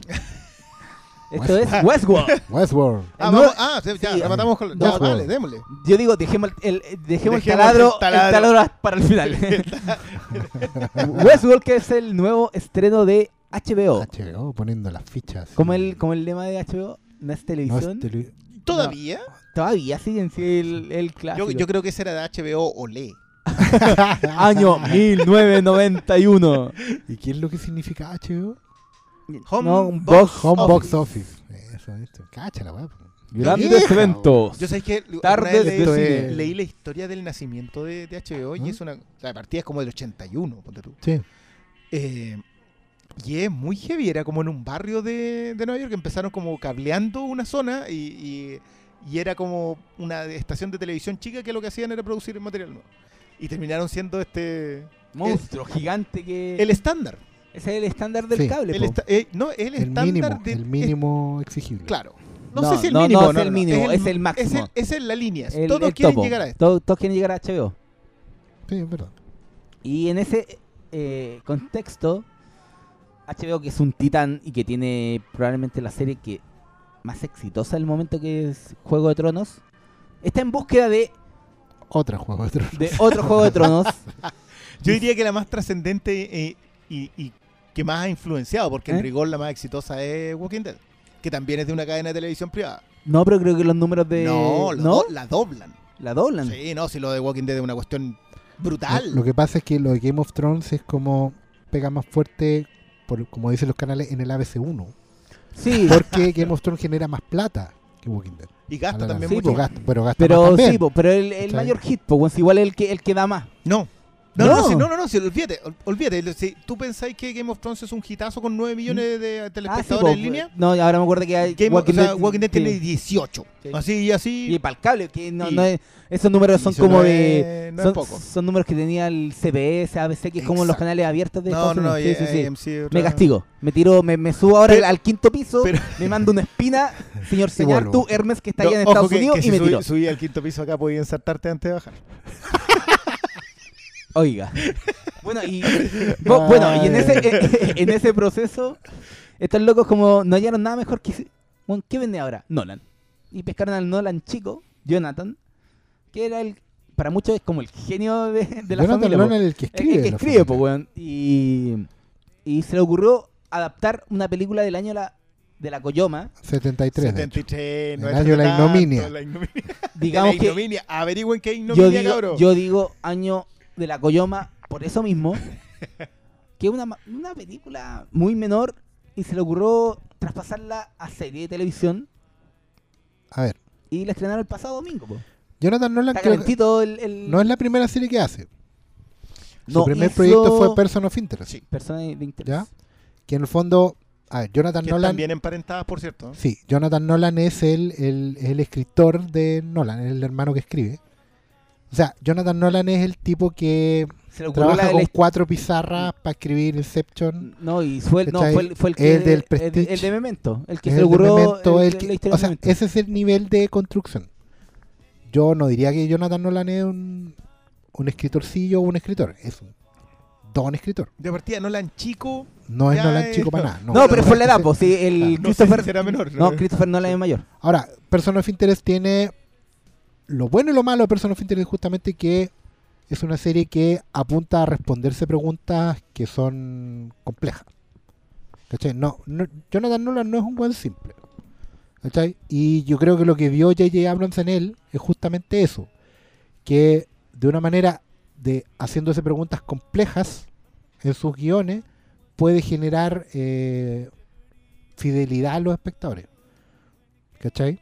Yo creo que Person of Interest no es una, no una serie que, que sea para todo el mundo, pero yo creo que los fans de Person of Interest son Hardcore. hardcore fans. Sí. Pasa un poco con Mr. Robot hoy en día. ¿Cachai? Que yo creo que de hecho Mr. Robot no podría existir si no fuera por Person of Interest. Pero yo creo que también, no, pero igual Mr. Robot es mucho más de nicho, viral, internet. O sea, más, bueno, Person of Interest no es. No, no, es que no me refiero, no me refiero, el tráiler, es como. no me refiero a la temática, y, me y refiero aunque probablemente, como está en CBS, tiene quíntuple de audiencia de Mr. Robot en Estados Unidos, pues. La tenía. Ah, mm. Es que lo que pasa con. que- Yo entiendo la aproximación de Oscar, en el sentido de que ambas plantean. eh, se plantean en función del, del, del entorno. Claro. Y en función de ese entorno, dejan caer temas que son mucho más trascendentes. Que también está acá en Westworld. Es que yo, yo voy a eso, mira. Sí. Yo me pegué la repasada de la antigua, de Westworld. No la veía desde los tiempos de tardes de cine. También la vi. La viste completamente cortada entonces. La, cuando la viste. Cuando la, claro, vi la mitad de la película y la película duró como hora y cuarto. así que- Viste 40 minutos de película. Mira, básicamente en la clásica del 73, Michael Crichton tenía buenas preguntas. eh, muy en sintonía con la ciencia ficción de la época. ¿Pero qué es Westworld? Westworld es un parque de diversiones donde está donde tú como invitado como como eh, pagando tu entrada como público digamos tú convives con robots que recrean tu fantasía las fantasías son temáticas entonces tú vas un dos tres una semana a vivir en el viejo oeste en ¿A la edad Roma? media o en la época de los romanos y básicamente puedes hacer lo que quieras porque estás interactuando con robots Lo que quieras. Claro. Es Es, que ese es el punto. Esas eran las buenas preguntas que tenía Westworld. Que la película, porque no tiene el presupuesto ni tampoco tiene un talento autoral en la dirección. ¿Y por qué Y porque Del año de la Coyoma. porque es muy corneta, es verdad. A ver, contexto. La ciencia ficción de los fines de los 70 y la primera mitad de los 70 es muy corneta en ese sentido. Es pobre. Tiene, Se tiene, grandes, tiene ideas, pero no tiene los medios para Exactamente. Se desarrollarlas. hacía con dos pesos, con set muy cerrados, porque la ciencia ficción eh, seguía siendo para Hollywood cine B. Ojo que hay, hay también otro tema acá. Sí. Pero a lo que voy es que en el fondo eh, tú con poco tenías que contar algo. Y ahí tenéis clásicos como eh, Soylent Green, Logan Omega Man, Omega Man, y la misma Planeta de los Simios que inaugura un poco esa, esa suerte de ciencia ficción premonitoria pero apocalíptica al mismo tiempo, ¿cachai? Que te habla de un mundo que es cercano pero que donde todo se va a ir a la chucha. Y Westworld bebe un poco de eso. Lo que pasa es que Westworld no plantea las preguntas pero no desarrolla nada. Eso es lo que siento yo que pasa en ¿Solamente por un tema presupuestario? No, no. Yo creo que hay mucho error en esa película. En el sentido que de repente se va para el lado del humor, ¿cachai? Eh, tiene historias que distraen dentro de la misma. Tiene plots que distraen, que te sacan de foco. Porque básicamente el plot Westworld es uno solo. Alguien va al parque por primera vez a enfrentar una experiencia que al principio se plantea como muy lúdica, pero que después te plantea preguntas que son más o menos de cajón. Porque cuando tú interactúas con robots, tienes un dilema moral siempre. Y esa es la lógica de toda película o serie o historia con robots. El dilema moral. ¿Cachai? ¿Por qué? Porque los robots no son humanos, pero se portan como humanos. ¿Cachai? Entonces tú cuando eres humano e interactúas con un robot, ¿qué moral aplicas? Esa siempre va a ser la pregunta en cualquier película con robots. Da lo mismo de qué se trata. Se debe. Esa es la clave. ¿Cachai? Podemos, pero se debe. Claro, usted, bueno, los que no sepan, ahí están las tres leyes de la robótica, ¿cachai? Que dicen primero que el, el robot nunca le hará daño a un ser humano, que, nu- que nunca permitirá que un ser humano sufra daño, y como tercera regla que en el fondo el robot debe proteger su propia existencia mientras eso no infrinja ni la primera ni la segunda ley. O Claro, sea, un pero robot... esas son las reglas para el robot. Claro, pero es que desde ahí, ahí se plantean la, que son las reglas de robótica de Asimov, se plantea la, la disyuntiva moral, porque en el fondo el humano sabe que puede hacer lo que quiera con el robot. ¿Cachai? Y cuando yo veía Westworld la antigua, decía, evidentemente aquí están las preguntas, porque tú a un robot, tú como humano, a un robot lo puedes matar, lo puedes violar, lo puedes torturar, puedes hacer todas las cosas con él que no puedes hacer con un humano, Sin pagarle el costo. pero que podrías hacer con un humano. Quiero, quiero dejar claro eso. Que no puedes hacer con un humano porque justamente hay un costo social y, y- y político y cultural, moral. inmoral, pero que aquí sí puedes hacer porque no es humano. ¿Cachai? Tú podís matar a un robot. ¿Cómo matarías a un humano? Claro, porque, el- porque a, a- yo, a mí ¿Sí? me gusta mucho esa... O sea, yo- convengamos en una cosa, la ciencia ficción... Lo mejor que tiene la ciencia ficción es poder tratar temas que no logramos tratar en otros géneros. Y por eso es- este en particular es tan interesante. Cuando nosotros hablamos acerca de que la convención social que tenemos no nos, im- nos impide hacer todo eso, en realidad debería ser una cuestión interna y no externa la que nos impidiera hacerlo. Claro. Entonces, para mí todavía es mucho mejor la pregunta cuando se aplica de manera interna. Si yo no me siento culpable de violar una robot, ¿qué, qué, qué pasa realmente en tu interior? ¿No te sientes culpable solo porque no hay consecuencias? O solo porque no te recrimina la sociedad. La- la so- claro, ¿Cachai? es externo Es o es una- interno. toda una hueá moral. Es que eso es lo interesante que está en, las- en la- en la- en la- en las preguntas que plantea la original y que creo que este piloto indica que va para allá. Sí, que, bueno, a eso justamente queríamos llegar. Claro, porque pues, ya hablemos del piloto. Si la película, es, bueno, es, es una curiosidad a esta altura. Creo que ya en su momento era una película menor comparada con las que había en el momento. Y en general en la 70. que tenía en ese tiempo. Sí, es una cosa que impactó más por la estética, en el fondo ciertos efectos, pero que como narrativamente hablando y cinematográficamente hablando, es bien corneta, digámoslo. Ah, o sea, una persecución, una persecución donde la víctima trota y el villano camina. No. ya. Y sorry, Brynner, pero bueno. estaba en las últimas también. Sí, pues, sí. Ah, ya. Pero lo bueno, lo, lo que me gustó del piloto de Westworld es que justamente se hace cargo de todas esas preguntas. Y creo que ahí en ese sentido Jonathan Lonan eh, leyó bien la película clásica. No descarto al tiro que estén haciendo un remake por la cosa formal. Así como, oye, busquemos una película cool y barata y hagámosla de nuevo serie. No. O, o usemos una marca medianamente conocida Sí, o que tenga que un buen no- y que título. tenga derechos que que es lo típico, ¿cachai? Sí, es que acá, acá no Algo hay. de MGM que está quebrada, digamos. Pobrecito. Pero acá no, no hay. O sea, yo siento que sí. Claramente HBO está buscando su siguiente Game of Thrones y es entendible. Cualquiera quiere tener un, otro, otro hitazo de, de ese tamaño. Pero siento que. o sea, quizás lo más importante hoy día es que nadie está buscando eh, repetir o Soprano o, o The Wire. Porque están todos buscando el, el tema en el género. Sí. O sea, esta es una, tal como la otra, una serie de fantasía heroica, eh, esta es una serie de eh, ciencia ficción. Y qué bueno que hoy día la ciencia ficción logre tener la trascendencia suficiente para generar esto. Yo entiendo que va a haber desnudos. Entiendo que esa, ese tipo de cosas va a ser perseguible por muchas razones porque necesitáis mantener un nivel de audiencia. Pero no, Pero- y no se sienten gratuitos las series No, para mí. No, es que esa es una de las mayores es- gracias es porque parte del relato. Y justamente porque tiene que ver con cómo te sientes tú con cuando lo que tienes desnudo al frente es un ser inanimado para ti. Que acá viene todo un tema. O sea, todos sabemos aquí que el centro de esta historia va a ser el fantasma en la máquina. Claro.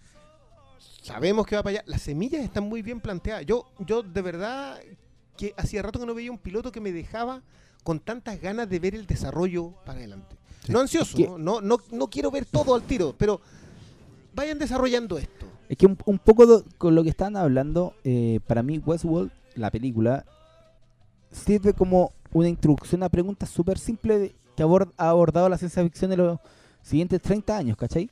Claro. Pero la serie no se queda solo en esas preguntas básicas, toma todo la evolución de la ciencia ficción que ha sido en los años posteriores y se mete de forma muy clever, muy muy clever con la guacha entera, muy interesante lo que es la el concepto de inteligencia artificial, que es algo que no está en la película, pero en la serie es un punto clave el, el- el sentido de lo que es inteligencia artificial, porque en el desarrollo de esta historia hay un concepto, hay un concepto clave que es la repetición, el bucle. Porque los personajes eh, en, en la película, tú no había una historia detrás de las acciones. Tú llegabas al parque y había te interactuabas con este robot. En cambio, gracias probablemente a lo que es la propia televisión actualmente, a lo que es la historia, las formas de contar actualmente en el cine, la, en cualquier formato de entretenimiento, Westworld lo que toma es que los personajes robóticos están metidos en un bucle narrativo que puede ser de un día, de repente te dicen que no, que ya no historia de una semana, pero la weá se repite. Es que Y en ese sentido, los, los personajes robóticos van notando cierta irrealidad de esa weá y entra a surgir el concepto Skynet de la eh, máquina que despierta Es que mira, frente a... ahí por ejemplo, mira, yo cuando, cuando, cuando me repetí Westworld, evidentemente la vi un poco con pretensión de escritor y dije, bueno, me, me encargan hacer este remake. Veamos la película y veamos qué haríamos. Evidentemente en el año 73, por muy proyectista que fuera, no iba a tener concepto de, ni siquiera es inteligencia artificial, sino que es de concepto de realidad artificial. O realidad posible. La realidad virtual no existe como tal en ese tiempo. De hecho, en la Pero sí película. la robótica. Claro, en la película teníais robótica. Y la robótica era básicamente mecánica. Mecánica que podía fallar. De hecho, en la película muy inocentemente hablan de un virus entre los robots. Pero hablan de un virus como una cosa eh, viral física. No hablan de la posibilidad de que el sistema tuviera una falla eh, como los virus que hoy conocemos informáticos, ¿cachai? Que el sistema, que en la programación de, las máquinas pudiera haber falla. Tampoco tenía un montón de posibilidades de tecnología que hoy día sí puedes proyectar, porque no vamos a decir que hoy día se puede hacer un robot como los que salen en Westworld, ¿cachai? Pero sí tenéis un montón de otras posibilidades sintéticas, pero sobre todo se entiende la mecánica eh, de cómo debiese funcionar esa robótica. Yo creo que hoy en día también somos más inteligentes como para programar vida. ¿Cachai? A mí me parece muy notable, me parece muy notable que en efecto en Westworld haya un guionista que escribe tramas, porque efectivamente no hay vida sin argumento, ¿cachai? No, no, no basta para vivir solo el hecho de que funcionen tus órganos, que tengas em, capacidad de, de respirar, biología. esa es una imitación No, de la, la biología no basta, loco, necesitáis narrativa para La, vivir. la ontología como base de la Exactamente. humanidad. Tú necesitas narrativa, necesitas que las cosas pasen. Tú necesitas memoria, ¿cachai? Para poder. Y necesitas sentimiento. Y lo, cu- lo mejor de esta weá es que los sentimientos son programables. Porque los sentimientos son reacciones a narrativa que te acontece. Y en ese punto, weón, yo creo que es clave el golpe a la cabeza que te hace la serie. Porque cuando tú veías el tráiler, decías, oh, Ed Harris está haciendo la replicación del, De Jules Brenner. de Jules Briner. po, weón, y en Jules, Brin- eh, Jules Briner en la película original era un robot que era el cazador, pero era el T-1000. Estaba programado para eso. En cambio aquí te hacen un switch completamente distinto, que es un weón que ha estado 20 años visitando Westworld, y el ya conoce las tramas que hay, y está, bueno, estamos especulando porque no... Claro, en el capítulo, pero Pu- está puede que sí lo sea. Sí, pero está obsesivo, y puede que hasta sea un robot, Claro. pero el está, mm, pero el weón está obsesionado con una historia, y el weón dice, "Oh, no, hoy día tengo mejores cosas que hacer, no voy a intervenir, hoy te, te voy a dar un día de descanso, le dice al personaje de... Evan Rachel Wood. Evan Rachel Wood, ¿cachai? Entonces, el personaje de Harris en ese sentido, para mí es clave en cómo los creadores tomaron el concepto de la película para readaptarlo con todos estos conceptos de ciencia ficción que han avanzado en los últimos 30 años, ¿cachai?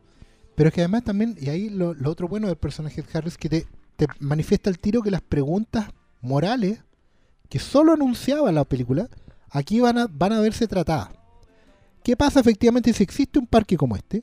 Yo pensaba hoy día, lo de Westworld es casi un guiño, porque en realidad hoy día un parque temático hoy, probablemente, o mañana, digamos, porque esto es futuro, obviamente estaría basado en películas. O sea, tú podrías ir a un parque de Mad Max, podrías ir a un parque de Señor de los Anillos, podrías ir a un parque de Blade Runner. Actualmente puedo ir al parque de Harry Potter, weón. No, pero podéis vivir la web, ¿cachai? Ahora, la pregunta es, ¿qué tipo de gente va a vivir una fantasía? Mira, yo me acordaba en Star Trek, está el concepto del holodeck. El holodeck es un cuarto que se programa para recrear el ambiente que tú necesites. ¿Cachai? Pero ahí es una, es una interacción, primero que no es pagada, que es gratuita, por lo tanto, no tienes tantos privilegios. Tú cuando pagáis, igual se crea una situación que es De derecho consumidor. po. sostenida, claro, pero que genera cierta potencial inmoralidad. ¿Cachai? En el sentido que probablemente porque estáis pagando puedes exigir. Solo es potencial, pero normalmente, probablemente el capitalismo mismo hace que empujes para allá. Que, que es otra, por cierto, de las semillas plantadas acá. Claro. Entonces, ¿por qué un personaje como Ed Harris, que debe ser un millonario excéntrico, puede pagar constantemente para ir a cometer delitos que no puede cometer acá? Porque está pagando, por lo. Yo me acordaba de Guido Vallejos también. Ya. Se quedó claro el ejemplo, ¿cierto? Sí, el viejo paga. Probablemente no le funciona, pero el viejo pagaba.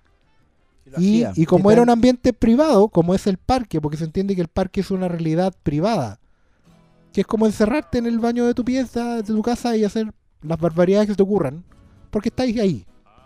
¿Cachai? ¿Cuánta gente, por ejemplo, a escondidas de sus esposas o de sus maridos, podrían ir a estos parques a hacer quizás qué cosa? Que, bueno, ¿Y quién podría reprochárselo? Volvemos justamente al dilema interno. Claro. Porque es solamente porque hay consecuencias. A mí yo me acordé el otro día de una muy buena película que se llama 44 Inches, que es de un eh, tipo al que le ofrecen a un compadre que está completamente amarrado y le sacan la capucha y es el que le mm, fue infiel con la señora. Entonces, sabéis que aquí está, puedes ser, puedes hacer lo que quieras. Sin consecuencias, no hay consecuencias de esto. Entonces, es justamente ese dilema moral, pero el otro- este tipo sigue siendo un ser humano. En Claro. cambio, acá no. Entonces, ese dilema moral va a ser muy interesante. Primero, o sea, tiene mucho potencial, digámoslo, porque no sabemos en realidad para dónde Claro. lo vayan a ir. Pero para mí mejor es el externo acá. Porque el Dr. Ford, que es Anthony Hopkins, tiene una agenda. El personaje de Jeffrey Wright no sabemos qué tanto sabe de esa agenda ni qué tan encantado esté con la agenda del Dr. Ford. La Perdona, el compañía. Es el, el el- Jeffrey Wright es el, es el este negrito que es el, Claro, el, dire- el- el el- programador el principal. Sí, po, y que se mandan las más. eh, bueno, entre Anthony Hopkins y ese se mandan las más. No, pero claro, sí, ellos, ellos y Esa es Ed la Harris son, le- bueno, ella también, la, Sí, de hecho. La, doctora, Rachel. no, no, no, Ah, no, no, la jefa. Es como la vieja rica, weón. Estupendo, definámosla como eso para seguir adelante con el podcast.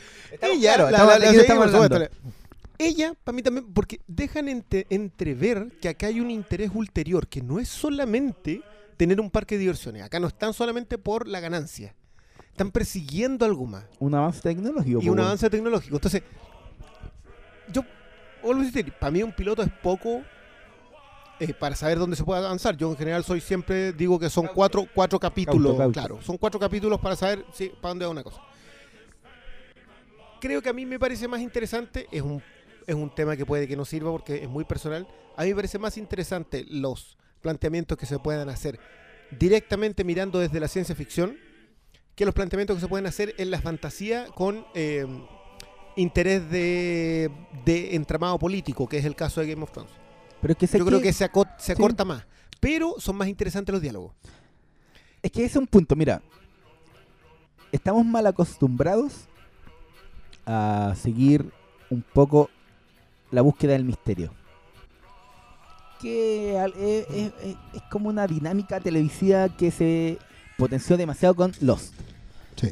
¿Qué chucha hay detrás de esto? ¿Qué es lo que me quieren decir? ¿Qué es esta, este punto narrativo respecto al plan superior que tiene la serie? Sin embargo, creo que lo más importante de Westworld no es eso, es las capas temáticas, los temas que habla. Más allá de, lo que hay detrás del personaje Harris, de los misterios, que son la guía que te, que te empuja la serie. Temáticamente la serie está tan poderosa con las cosas que de ciencia ficción que plantea, que yo creo que es una serie que hay que ponerle ojo y que por eso mismo creo que no es no es puro hype, ¿cachai? Que es como lo que caracteriza generalmente la serie actualmente. Yo creo Sí. que en Westworld, menos mal que se tomaron el tiempo de ponerle un poco el freno, se demoraron como 4 o 5 meses en el estreno de lo que originalmente querían. Y creo que, puta, el, el resultado que vimos el, el domingo pasado les dio la razón. Sí. Ahora, a mí, para entrar en- a mí me preocupa un poco porque siento que no, aunque es prematuro todavía, pero creo que no va a ser eh, la nueva Game of Thrones para HBO en cuanto a números. Es un miedo que comparto. Creo que no, justamente lo que tú muy bien dijiste, le falta el, el misterio, el, el- el plan, ¿cachai? ¿Tiene potencial de temática? Sí. Hay gente que preguntaba si esto da para más de una temporada. Yo creo que sí. Pueden pasar muchas cosas acá. De hecho, lo de Westworld, al fin y al cabo, eh, por el mundo del oeste, digamos, que como la temática del parque, es súper... Desde el capítulo 10 la web se puede pasar a llamar Future World a lo mismo. No, lo de Westworld es circunstancial, ajeno a... No tendrían por qué quedarse pegados en eso. Po, tomando la película que mostrando otros dos mundos y aquí pueden Claro. inventar weas que ni Claro. están en la De hecho, de hecho hay, de repente hay una secuela de Westworld que se llama Future World, por eso lo dije. Y que es más mala que la otra. Pero mm, porque no tenía ideas, digamos, por eso. Pero aquí, claro, hay potencial. Lo que yo no sé es si hay suficiente chimuchina para enganchar, para entretener, para para darle en el fondo el domingo en la noche al espectador cansado lo que Digamos que le falta el Jon Snow, la Khaleesi, el personaje más puede que más definido, masivo, ¿cachai? Aquí los personajes en el, en el piloto quedan como súper un poco en el aire. Creo que, Es que pero, hay un creo, pero que- creo que va relacionado con lo que estamos hablando, que más que el foco del misterio, aquí el foco es el tema, weón, que están abordando. Es que son, eh, son, lo- son los dilemas morales. weón. Va a ser una serie de muchos grises. Tú también lo acabas de decir muy bien. No hay un Jon Snow, no hay un héroe de luz. acá. No, ¿Cachai? acá bueno no hay no una hay. heroína. Acá, y el problema es que si los hay, los héroes son robots. Sí, po. Ese- y eso es un tema otro- que no sé si el es- espectador se puede identificar con Es eso. otro punto que toma. Aquí, en la No, película, Yo, yo creo que sí, por el tema, lo, lo que siempre hablo. entonces, el fantasma en la máquina, la gran gracia que tiene es que tú siempre te vas a identificar con él por un tema. al- la mayor gracia de la ciencia ficción es la teología. No tiene mayor gracia que cuando nos empezamos a plantear el hecho de que los seres humanos somos dioses. Porque la ciencia ficción persigue, en general, o la robótica, o la realidad virtual, o los viajes al espacio, todos implican que nos convirtamos en aquello que creamos en algún momento como seres superiores. Exactamente. Entonces, cuando entramos a esa conversación, narrativamente hablando, digamos, que, que te, que te puedan contar esa historia, pasamos a un estado que es, es mucho más complejo. Y, y en ese sentido yo igual le tengo un cierto miedo a Nolan, a Jonathan Nolan, Mm. porque tiende a sobreexplicar. Ahora, si es cierto lo que él decía, que Interstellar se terminaba sin explicaciones, puede que Westworld apunte a no explicar, pero sí a plantear. Y en ese planteamiento las conversaciones los lunes en la mañana van a ser muy interesantes. Que es lo que debería perseguir acá eh, HBO. HBO no puede perseguir que, que reviente Twitter el, el domingo en la noche. Con el, con el plot twist final. No. Con No, el- no, acá la persecución es a que la hold the door, hold the door, hold the door. Exactamente. No, pero eh, que, una- genere, que genere el hardcore fan, que es probablemente lo que sí pueda perseguir Nolan. Y que ese hardcore fan sea, sea muchos más. Pero sí, bueno, una cosa que- de lo que estábamos hablando que, volviendo a la diferencia entre la película y la serie, en la película el foco era lo humano. Partís conociendo a estos locos que están entrando como un, un- era un tren, ¿cierto? Como que entra un tren y sí. los llevan, los llevan al parque. Sí, igual que pero acá, la serie aquí, pero, mm. pero aquí sale el parte, comienza la serie centrándose en los robots.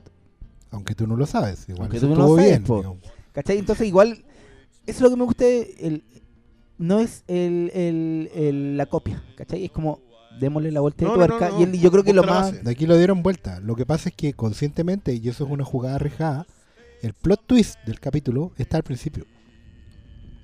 Ya, Porque claramente eh, entienden que hay gente que pueda conocer o no la película, o que esperaría, por narrativamente, que identificarse con otros personajes. Con el de James Marsden, ¿cachai? Con la Ivan Rachel Wood. Pero el plot twist no está al final del capítulo. Entonces por eso probablemente no reventó Twitter el lunes, ¿cachai? De hecho, no reventó Twitter el lunes. Sí, Pero, está muy fresca. Sí, pero había harto hype, digamos. Ya, pero... y, y la serie igual era eh, a, a las 11 de la noche. Yo me quedé dormido con porque estaba cansado ese día. No, por supuesto, pero... Pero digamos, no, a ver. A las 10. Ya, Game of Thrones tampoco rentaba Twitter al principio, pero también tenía su hype y, y esta serie igual lo tiene. O sea, se está Pero no, es que planteada... es la guapo. Mal a la serie no le fue, weón. Fue No, como no, el- yo el mejor estreno desde Game of Thrones. Yo no le digo que ha ido mal, pero yo siempre voy a hablar del tema de la pantalla caliente, pantalla tibia y fría. Pero seamos justos y no. Bueno. No, Yo no, no, no calentemos tanto la weá de las redes sociales porque. No, pero es la respuesta que persiguen, al fin y al cabo, lo, lo- el medio difusor pers- persigue tener respuesta en el resto de los medios. Y acá no... Yo no sé si Westworld vaya a tener una portada en las últimas noticias. Ese, ese, eh, y, y entiendo que eso es un riesgo porque no es, no es que a HBO le, le importe la última noticia, Mira, digamos, pero... eh, eh, la comparación es odiosa, pero igual es. El piloto de Game of Thrones tiene un final que dejó a todos marcando ocupado. ¿Cachai? Y el piloto, o sea, una weá que de hecho se convirtió en fórmula al fin. y al cabo. Siempre el, primer episodio tenía un, un- un giro fuerte y el penúltimo. ¿Cachai? Yo no sé exactamente cuántos episodios va a tener la temporada de Westworld, si va a tener igual que Game of Thrones 10 o más o menos. Eh, pero claramente ellos ya dijeron no vamos a ser iguales. ¿Cachai? Pudiendo haber dejado el plot twist para el final, que Ed Harris se hubiera revelado como humano al final del capítulo, Pero podría haber sido mucho más formulero. Pero no iba en la lógica que narrativa que plantea la serie. Y eso es bueno, pero también es arriesgado. Pero tú cachai que el punto. Bueno, tengo que sacarte de nuevo el ejemplo. Es Lost. Lost fue el, digamos, el- fue el, el- el primer gran fenómeno de la nueva era de internet televisivo. Por la repercusión que tuvo Lost, weón. Si, acuérdate que el, el- el piloto fueron dos capítulos y el primero terminaba cuando lo dicen, ¿dónde chucha estamos? Que es como que se ven los buenos en la isla y se ven como. Un, un, tú oh, Los un árboles video y los árboles pues, hueando, oh, el- está un el- King Kong, el giro, el giro impactante. Pero esa es una fórmula, como le resultó a los que se transformó en un fenómeno, weón. Si los quizás ya no tenía los, no sé, por los 25 millones de espectadores que tuvo Friends en su momento, pero bueno, la weá fue un fenómeno masivo, multimedia, heavy, weón. Fue el primer. Por eso. 2007 se estrenó los. Es justo cuando estaba empezando, cáchate, Facebook y Twitter. El mismo año. Sí. Claro, es que son, son convergencias distintas también. Yo, yo todavía preferiría huir de eso. Empezó antes los. Yo diría que empezó un poquito antes por 2006 por- parece que 2006 era. porque cumplió 10 años, no, 11 años creo este año. Claro. Pero igual preferiría arrancar un poquito todavía del fenómeno. Porque, insisto que está muy fresco. Ahora, la respuesta en general en la crítica ha sido todos eh, diciendo, sabéis que acá hay mucho potencial. Y creo que, que- que hay que estar de acuerdo en general en eso. El, el- el nivel de del jugo que se le puede sacar a esto es tremendo. Y, y nada, vamos a las preguntas para ver si estamos todos en la misma línea. Sí, es verdad. Eh, bueno, Alejandro Riquel me pregunta sobre las series anteriores de Jonathan Nolan, que es persona de interés. ¿La vieron? Yo no, no- yo no la vi. Yo vi la La, primera la nombramos temporada. antes, pero Sí, yo vi la primera temporada y creo que creo que tiene eso mismo de que plantea temas mucho más interesantes. Ahora, ojo, Person of Interest surge en un tiempo en donde ya el acta patriótica se había caído como, como una idea de, entonces mezcla ciencia ficción con la idea de la escasez de la privacidad, que quedó en nada, porque al final hoy día nosotros le entregamos nuestros datos a, a Internet, aceptamos las condiciones con un clic, entonces no es mucho que... Jebu Berríos pregunta si vale la pena Westworld considerando la gran cantidad de series que hay en la actualidad. ¿Hay que darle una oportunidad? Yo creo que sí. Yo creo que sí. Yo creo que de todas maneras. Pero tampoco, ah, pero tampoco estás obligado. Tampoco es porque sea una serie HBO de domingo en la noche con un presupuesto millonario y se parezca muy inteligente, estás obligado a verla para ser inteligente. bueno, no. Podía esperar a que estén todos los capítulos y verte la- un ma- una maratón. Sí, sí. No, no. Y en ese sentido, eh, JB Puerto Montt, ¿será ese su nombre real? lo, lo está buscando la PBI que no se pone en Facebook un nombre real. JB Puerto Montt, ¿por qué, ¿por qué pones ese nombre? Pregunta eh, si vale, si es recomendable ver la película del 73. No. Y mi respuesta también es Nah. nah. Bueno, yo me si no me quedé dormido fue porque la vi muy temprano. No, creo que para efecto comparativo es muy menor y ya el piloto planteó buenas preguntas sin necesidad de saberte todas las otras referencias. Da lo mismo que Harrison de negro. Da lo mismo. No, no es relevante para nada. weón. De hecho, sí, el, A el- John el- Flynn le gustaba eso andar de negro. Él era el hombre negro. hombre negro. Pero la promoción fue inteligente en usarlo y decirte Por supuesto. Bueno, y a mí me sorprendió el primer capítulo por eso. Eh, Nicolás Bog pregunta: ¿Cuántas temporadas debería durar Westworld? Yo creo que lo perfecto de una serie son cinco temporadas. Yo también creo que más que eso es muy difícil de mantener un... Y lo demostró Breaking Bad. Y lo demostró The Wire antes de eso. Claro. Pero es que esa es una pregunta que está en el aire, en el sentido de, claro, si los buenos van a adaptar la película, esto no da para más de una temporada. No, o dos, ya, dale. dale un- No, yo creo que no, pero, pero claramente si la cosa no va para allá y va a explorar todas Es las la posibilidades del tema, da para harto. Si siguen la, la réplica de la película, que es, bueno, humanos llegando un- a un parque de diversiones donde quedan la zorra, Jurassic World, o sea, Jurassic Park, eh, no da para mucho, pero yo creo que se las van a ingeniar para para buscar otro O otro sea, molde. Yo creo que lo deben tener en el plan, no creo que la cosa vaya por, por ese lado. Yo creo que ya el tercer, cuarto capítulo las referencias a la película ya deberían haber quedado completamente atrás. En tres capítulos esta serie debería haber planteado sus propias reglas, sus propios problemas y de ahí para adelante. No debería pasar mucho más que eso. Proceda. Ya, eh, Jorge Alcayaga nos hace una pregunta que creo que ya la respondimos porque HBO eh, quiere que sea la próxima Game of Thrones. Pero al final de su pregunta no hace, no, no hace el hincapié de que Jonathan Nolan estaba trabajando en, en adaptar Fundación de Asimov Sí. para la TV. Sí, así Que un, es. que un proyecto que lleva, yo me acuerdo en el Salón del Mal, año 2010, weón, 2009, escribí como la primera noticia que están como tratando de sacar una serie. Pero es como este clásico proyecto que está en el infierno, el desarrollo que llaman los gringos, que es una wea que no, no despega. ¿Creen que da, o sea, qué les parecería que tomaran a Asimov para la tele? ¿Da ¿Ya Es que, está preparada la televisión para esa weá? Esa es mi pregunta. ¿Que ¿Sabes cuál es el problema? Creo yo. Es que Fundación de Simón es por sobre todo un concepto, pero no tiene argumento.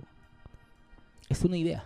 Es muy complicado adaptar Fundación porque a pesar de que ah, todos van a decir, no, pero que está la cuestión de la primera novela y después la otra y la otra segunda fundación. fundación y la quinta Claro. y la cuarta y la novena. Mira, narrativamente hablando, es poco lo que tiene.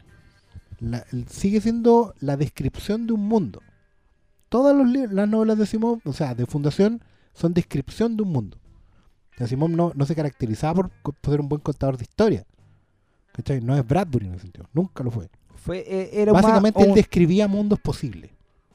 No, ¿Cachai? igual digamos que Asimov tiene un cuento maravilloso que es la última pregunta que es, para mí, narrativamente la weá es perfecta. ¿Cachai esa historia? ¿Cuál era? Anda. La última pregunta es que, que te cuentan que dos weones borrachos eh, un día están como en una supercomputadora que tenía eh, los humanos creada y le hacen la última pregunta. Ya. La, la última pregunta básicamente apunta ¿hay una, alguna forma de detener la entropía? ¿Hay alguna forma de detener el fin del universo? Y el cuento te va contando que 100 años después, 1000 años después, la humanidad va avanzando, va avanzando, va avanzando, hacen siempre la, la misma pregunta. La misma pregunta. Mm. Y la, la computadora va evolucionando, supercomputadora, y nunca tiene la respuesta. Claro, lo que pasa es que Y bueno, lean ese cuento para mí, es Sí. bueno, es mi cuento favorito, leanlo por favor, la última pregunta de Asimov Sí. es maravilloso, lo que pasa es que les va a volar es- la cabeza. pero es un La cual creo que ejercicio- termina, tiene el mejor final de un cuento, weón. Lo que pasa es que tú acabas de definir eh, la maravilla de un concepto que narrativamente hablando no te da para un capítulo de O sea, sí, po, o sea, ya mira, la última pregunta te puede dar como un capítulo como de Dimensión Desconocida, No es un capítulo de Twilight Zone, eso acabo de decir. Eso pero es todo. pero para más de eso no da, pero bueno, es maravilloso. No, si lo ves. Es que, Sí, es que eh, ¿sabes ahí, yo? Claro. exactamente el, mismo, el mismo problema que tengo que, que tiene Oscar, pero yo creo que Oscar lo define muy bien al decir que Asimov no es Bradbury. Y lo que tú necesitáis es ponerle un Bradbury a Asimov para hacerlo tele. Weón, estamos hablando de Asimov. Este capítulo está entrando al taladreo No, no, no, per- sesión per- directo. me- me- perdóneme, perdóneme, pero esto, esto es taladreo like a sir. Sí, Esta- este es caballero. no, esta- Weón, cultura. acabo- No, esto es cultura, esto weón, no es taladreo, esto es cultura. Acabo de recomendar un cuento a Asimov. Weón, la última pregunta. Weón, en serio, leanlo. Eh, preguntas. La última pregunta. No, y hay más. Sebastián Rosente eh, pregunta si creemos que el episodio piloto tenía demasiada expo- eh, exposición for dummies. O sea, explicaba más de lo que debería.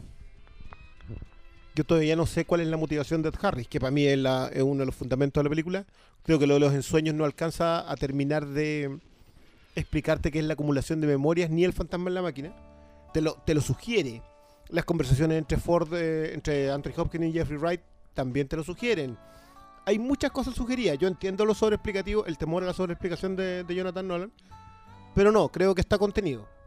No, no, no, Lo que pasa es que yo creo que yo también creo que hay una confusión ahí un poco en el, en el sentido de que en general un piloto y aquí las series no se di- diferencian de las teleseries nada siempre en el primer epi- episodio tenéis que dejar planteado todo y lo que puede el amigo entender como sobreexplicación for dummies en realidad es sobrecarga de información porque efectivamente el piloto tiene que dejar todas las hebras planteadas ¿cachai? Y parece en un momento, y uno lo siente, que están cargando demasiados discos en, en la memoria del equipo y no están desarrollando ninguno. ¿Cachai? Pero eso, eso es súper bueno Pero son las reglas del juego. Y, y hoy día, hoy día que un piloto pretenda hacer eso, o sea, pretenda, digamos, tirarte harta información y encuentro que no está tirada como en lo que me- a mí me pasó con Lost, por ejemplo, que, que me tiraron un montón de preguntas y nunca me contestaban nada. Sí. Acá no me tiran preguntas, acá me plantean temas. Claro. Y, y eso encuentro que es más interesante. Yo no sé qué tanta injerencia tiene JJ acá. Yo creo que pone la plata. nada. nomás. Yo creo, sea, que sí, acá, hay, una- eh, acá hay una firma nomás. es Yo creo que él pone las lucas nomás y no creo que entienda mucho, pero es como, dale. dale. Yo sé que me vas a retribuir el dinero. Ya, dale. y la última pregunta sobre Westworld eh, la hace Luis Godoy y yo creo que es una de las cosas que más llamó la atención del piloto, que es la música. Estas reinvenciones, la, re- la reinvención de los temas Había uno de Soundgarden y uno de los Rolling Stones. El, el Painted Black y el Black. Hole Sun. De, de- el, ¿Qué el te- Black Hole Sun yo lo adoré porque más encima estaba tirado en el. el ¿Cómo se llama ese- La- pianola. La pianola, La la pianola. pianola. Y el de y el de Painted Black está tirado en el momento que, que- que el guionista está ser. alucinando, claro. Entonces, ¿Te gustó No. la música? sí, ojo que Yawadi es una muy buena elección para eso. ¿eh? Yawadi es re bueno reorquestando. Así que que es el mismo músico de Game of Thrones para los que no y de Person of Interest. Vea. Take my advice, brother. You should be out there helping people, like them other fellas downtown. Reaper used to say the same thing. Yeah, well, she was right.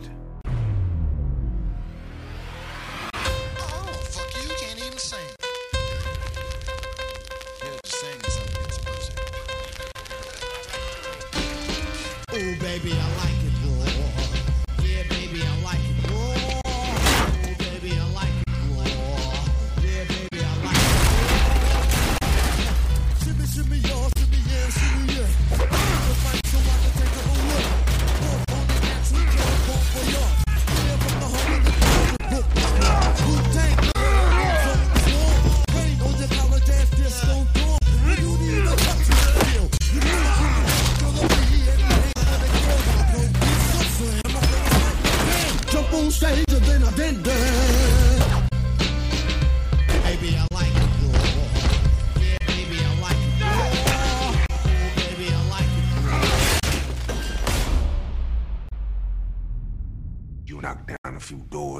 projects, and now you Harlem's hero. I'm just getting.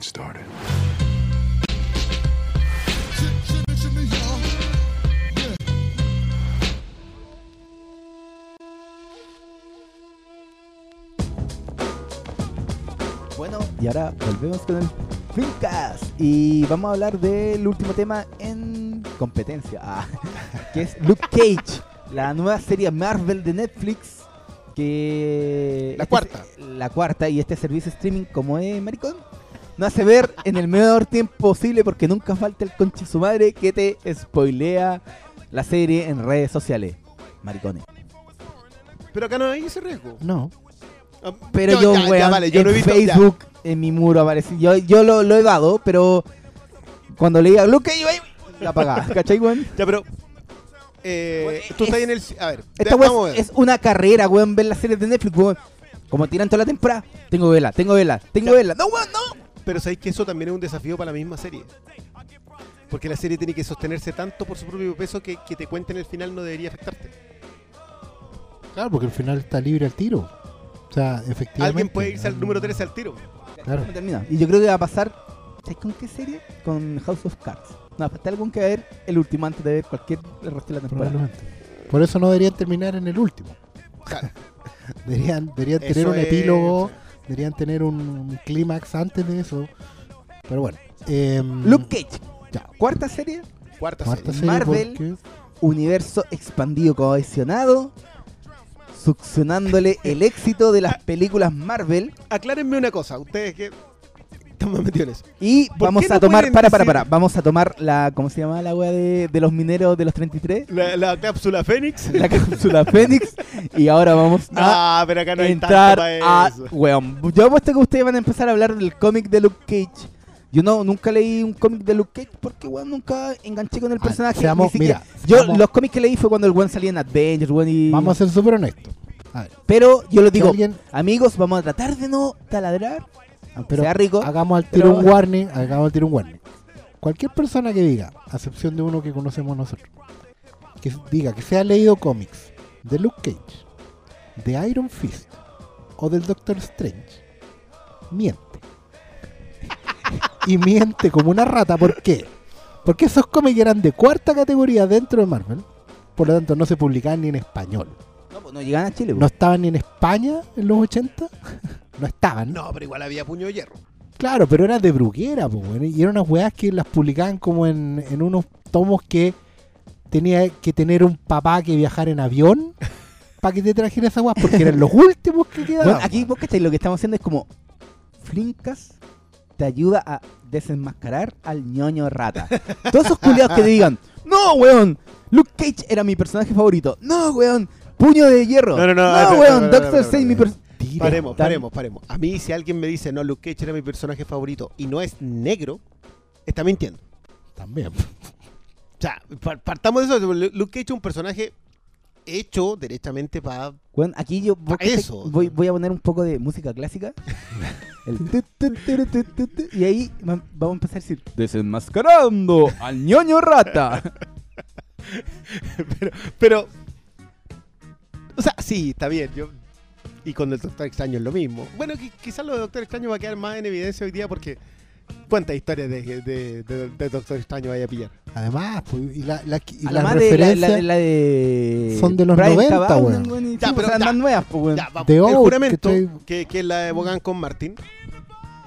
Para atrás, ¿qué? Yo, a mí me encanta una cosa con, eh, con el Doctor Doom, que estamos hablando de Doctor Strange, ¿eh? para, para Sí. los que se perdieron. Eh, una cosa con Doctor Doom que se llama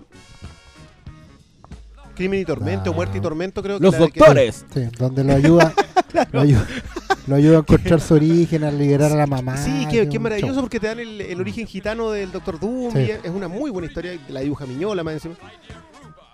Unas pocas cosas que hizo para Marvel. Sí. Y antes de eso una Chambala, que es lo de Dan Green y Y hay una de JM de Matei. Digamos- con- pero bueno.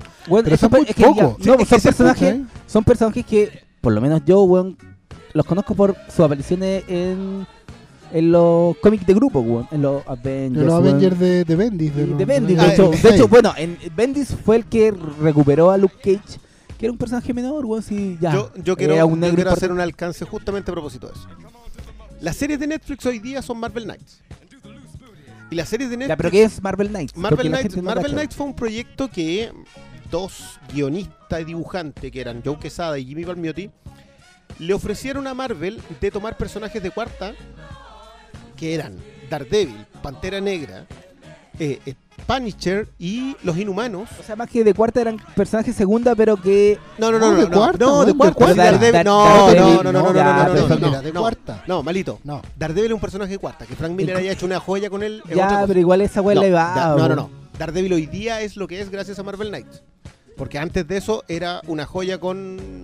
con. Frank eh, Miller, pues No, con Frank Miller pero- y sería todo. Fue un pináculo y se desapareció. No, sí, siempre O sea, fue hoy, loco, si lo de lo Born Again es del 87 y después de eso no leí una historia trascendente de 2000. Daredevil hasta. Hasta Bendis y Malé. Hasta Bendis y Malek. Bueno, igual lo de Kevin Smith fue reventón. Bueno, Kevin Smith es parte de este tema de Mar- Marvel Knights. Y todos lanzan historias que terminan repercutiendo muy fuerte. Hasta que llega Bendis. Brian Michael Bendis hace esta historia que es para mí lo mejor de Daredevil debajo de Born Again. Los que sean más comiqueros probablemente van a sacar horquetas y antorchas, pero yo no tengo. Para mí es mejor que la etapa de Miller. Excepto que Born Again. En este momento, aunque no lo hizo, y si hubiera sido yo, Fílmico acaba de hacer de un de paseo. No, no, no, no. Pero, pero. Ahora, lo que estamos viendo en Netflix es Brian Michael Bendis. O sea, él resucitó a Jessica Jones. En, en rigor no la resucitó. La creó. La creó. la- la creó. Él colocó a Luke Cage de pareja. Él creó a Luke Cage. En el fondo, En- en el porque fondo, Luke Cage claro, era Power. Lo, re- lo Sí, pero po. Power Man era tal cual. También era, Era un ex exploitation, weón. claro. Era Es que yo- y a lo que yo quería llegar a propósito de lo que viene con Black Panther. Con Black Panther va a también salir un montón de gente a decir que este era el personaje afroamericano. Mentira, Black Panther jamás ha sido un personaje afroamericano. Siempre ha sido africano puro. Fue el primer, o sea, fue el primer personaje negro rele- relevante, pero en, Pero ese, en transcurso Nunca estaba John enfrentó- Stewart de Green Lantern que tuvo mucho más relevancia que Porque era Black Panther. norteamericano y, por- y porque. Y porque tenía mejores historias. Y porque al ser afroamericano tenía que enfrentar los problemas de un afroamericano. El, el negro que vive en Estados Unidos no tiene los mismos problemas que un wakandiano. Eh, Eso es Totalmente. categórico. Y en el caso de Luke Cage, Luke Cage más encima viene del gueto. O sea, es un tipo que fue un ex convicto, que hicieron experimentos con él para rebajarle Viene de condena. la, sí, pues, viene de la, de la tradición chaff, del, del exploitation, sí, Black y- exploitation. y creo que yo acá lo manejo muy bien. ¿Cómo se llama ese personaje el de Van Peebles? Era Sweet Sweetback.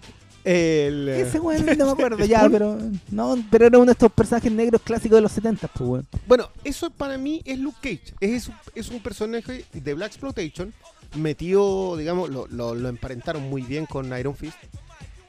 Eh, y que eran héroes de alquiler, eran tipos que arrendaban sus poderes porque no era, no era gratis el asunto, sobre todo a fines de los 70.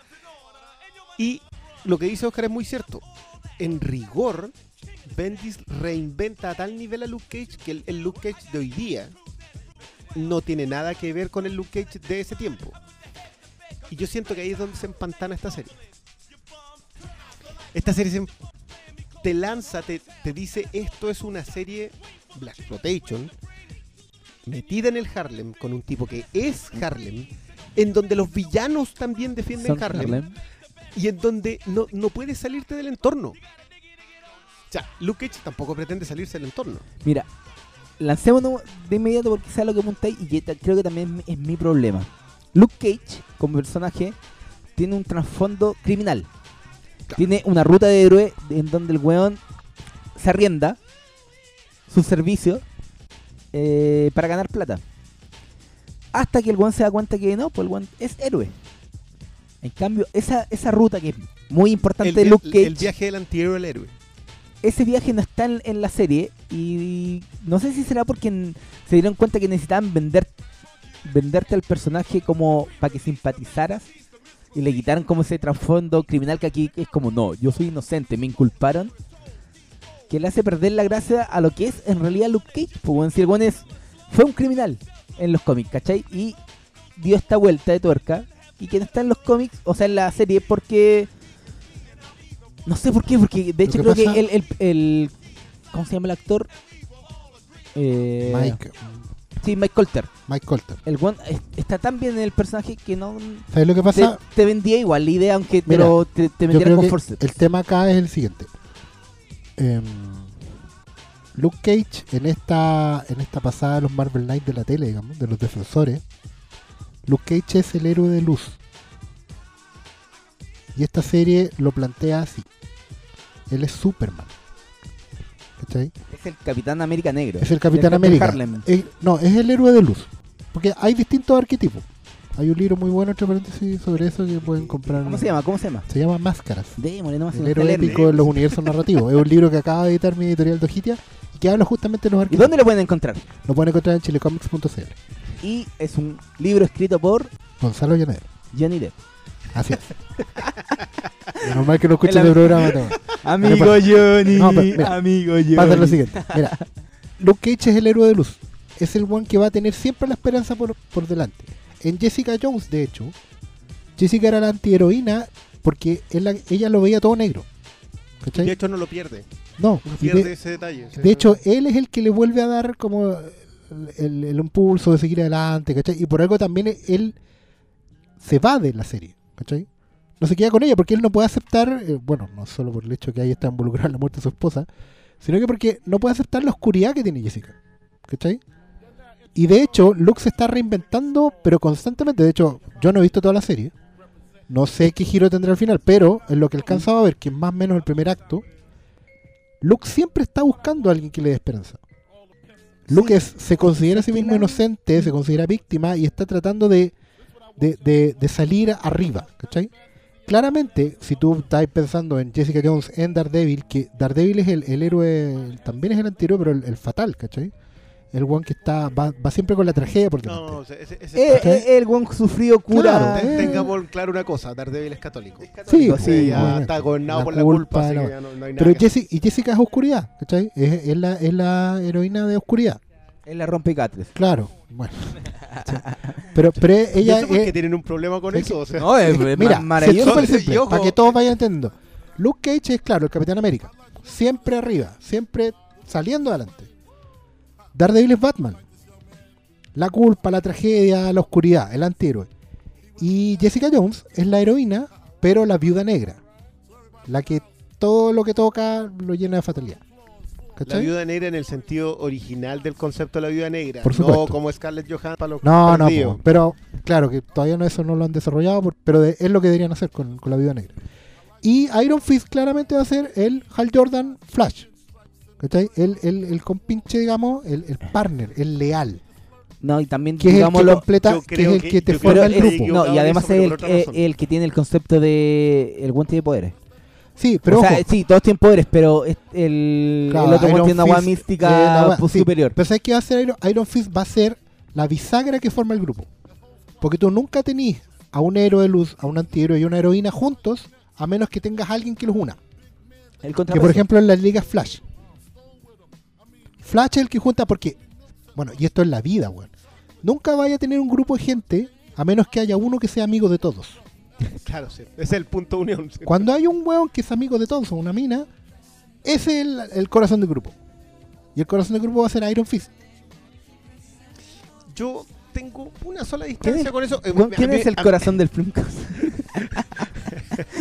El dueño de la mesa. La, ¿no? el, dueño, el dueño de la mesa, sí, en ausencia. Eh, Rafael por, Garay. por, Si por- nos, reu- nos reunimos en su nombre, por la serie de animación de, mm, de Spider-Man, en donde ya están Ah. Luke Cage y Iron Fist. ya. Y claro, yo en algún momento me senté con la cabra chica y le dije, mira si este es Power Man. Mm. Y, y qué bueno que no haya comprado porque convengamos en que el negro le pone talento desde el capítulo 1. Sí. Ahora, O sea, el actor yo creo que está muy bien elegido, pero No, también yo siento que, que hay una suerte de reinicio respecto a lo que mostraron en Jessica Jones. Como pero, que es un... pero él sigue siendo el mismo personaje de Jessica Jones que quiere arrancar de ser alguien. Que, que- que quiere arrancar de la Sí, responsabilidad pero, como, que pero, conlleva pero como que lo tiraron como un poquito mucho más atrás y tiene que construir mucho más sobre los hombros de lo que ya tenía antes, ¿cachai? Pero le duró un capítulo. Ya, vamos, profundicemos en primero en, en Ya, pero ¿cuál- qué es lo que no nos gusta de la serie. Ya. Dejemos eso de lastre al tiro mí- porque si no ya, pero vamos a poner a no, a seamos, seamos sinceros con nuestra audiencia del Flimcast que nos cree. Inocente. Tú, Oscar, ¿hasta qué capítulo llegaste a, a lo que estamos grabando hoy día jueves? Tú me dijiste que había visto hasta, Hasta el el 7. siete. Es que lo que pasa es que no lo estoy contando, pues yo llegué hasta el funeral de Pop. Ya, Sí, es como el cuarto. final del primer acto, porque en Sí, realidad como el es- tercero o cuarto, una así. Por cierto, eso es una de las cosas que para mí está en lo mal del que el primer acto dura hasta la mitad de la, de la serie. Sí, igual ha sido yo, largo. yo la vi entera. Yo, a mí, a mí me como- faltan dos episodios. yo, como soy el, el trabajador de este grupo, me di la paja y lo vi entero en... Que no tiene hijos, pues, weón. ¿Por qué me sacan en cara esa weá, weón? No la achaquéis mal, pobre cabrón. Ya, ¿y por qué vos ya estáis dando mucha información diciendo esa weá, weón? Ya, Ya saben, al punto, chicas. al punto es que ya, yo la vi entera, pero eh, Luke Cage tiene una particularidad, particularidad que tiene eh, más de un villano. El primer villano yo lo encuentro la raja, me encanta cómo está actuado. El Marshall Ali. El, ¿Cómo se llama? Marshall, no, olvídate. El nombre, Mahershala favor, Ali. olvídate lo Que que es Cottonmouth, que es Cottonmouth. que es el primer Señor villano. Stokes, weón.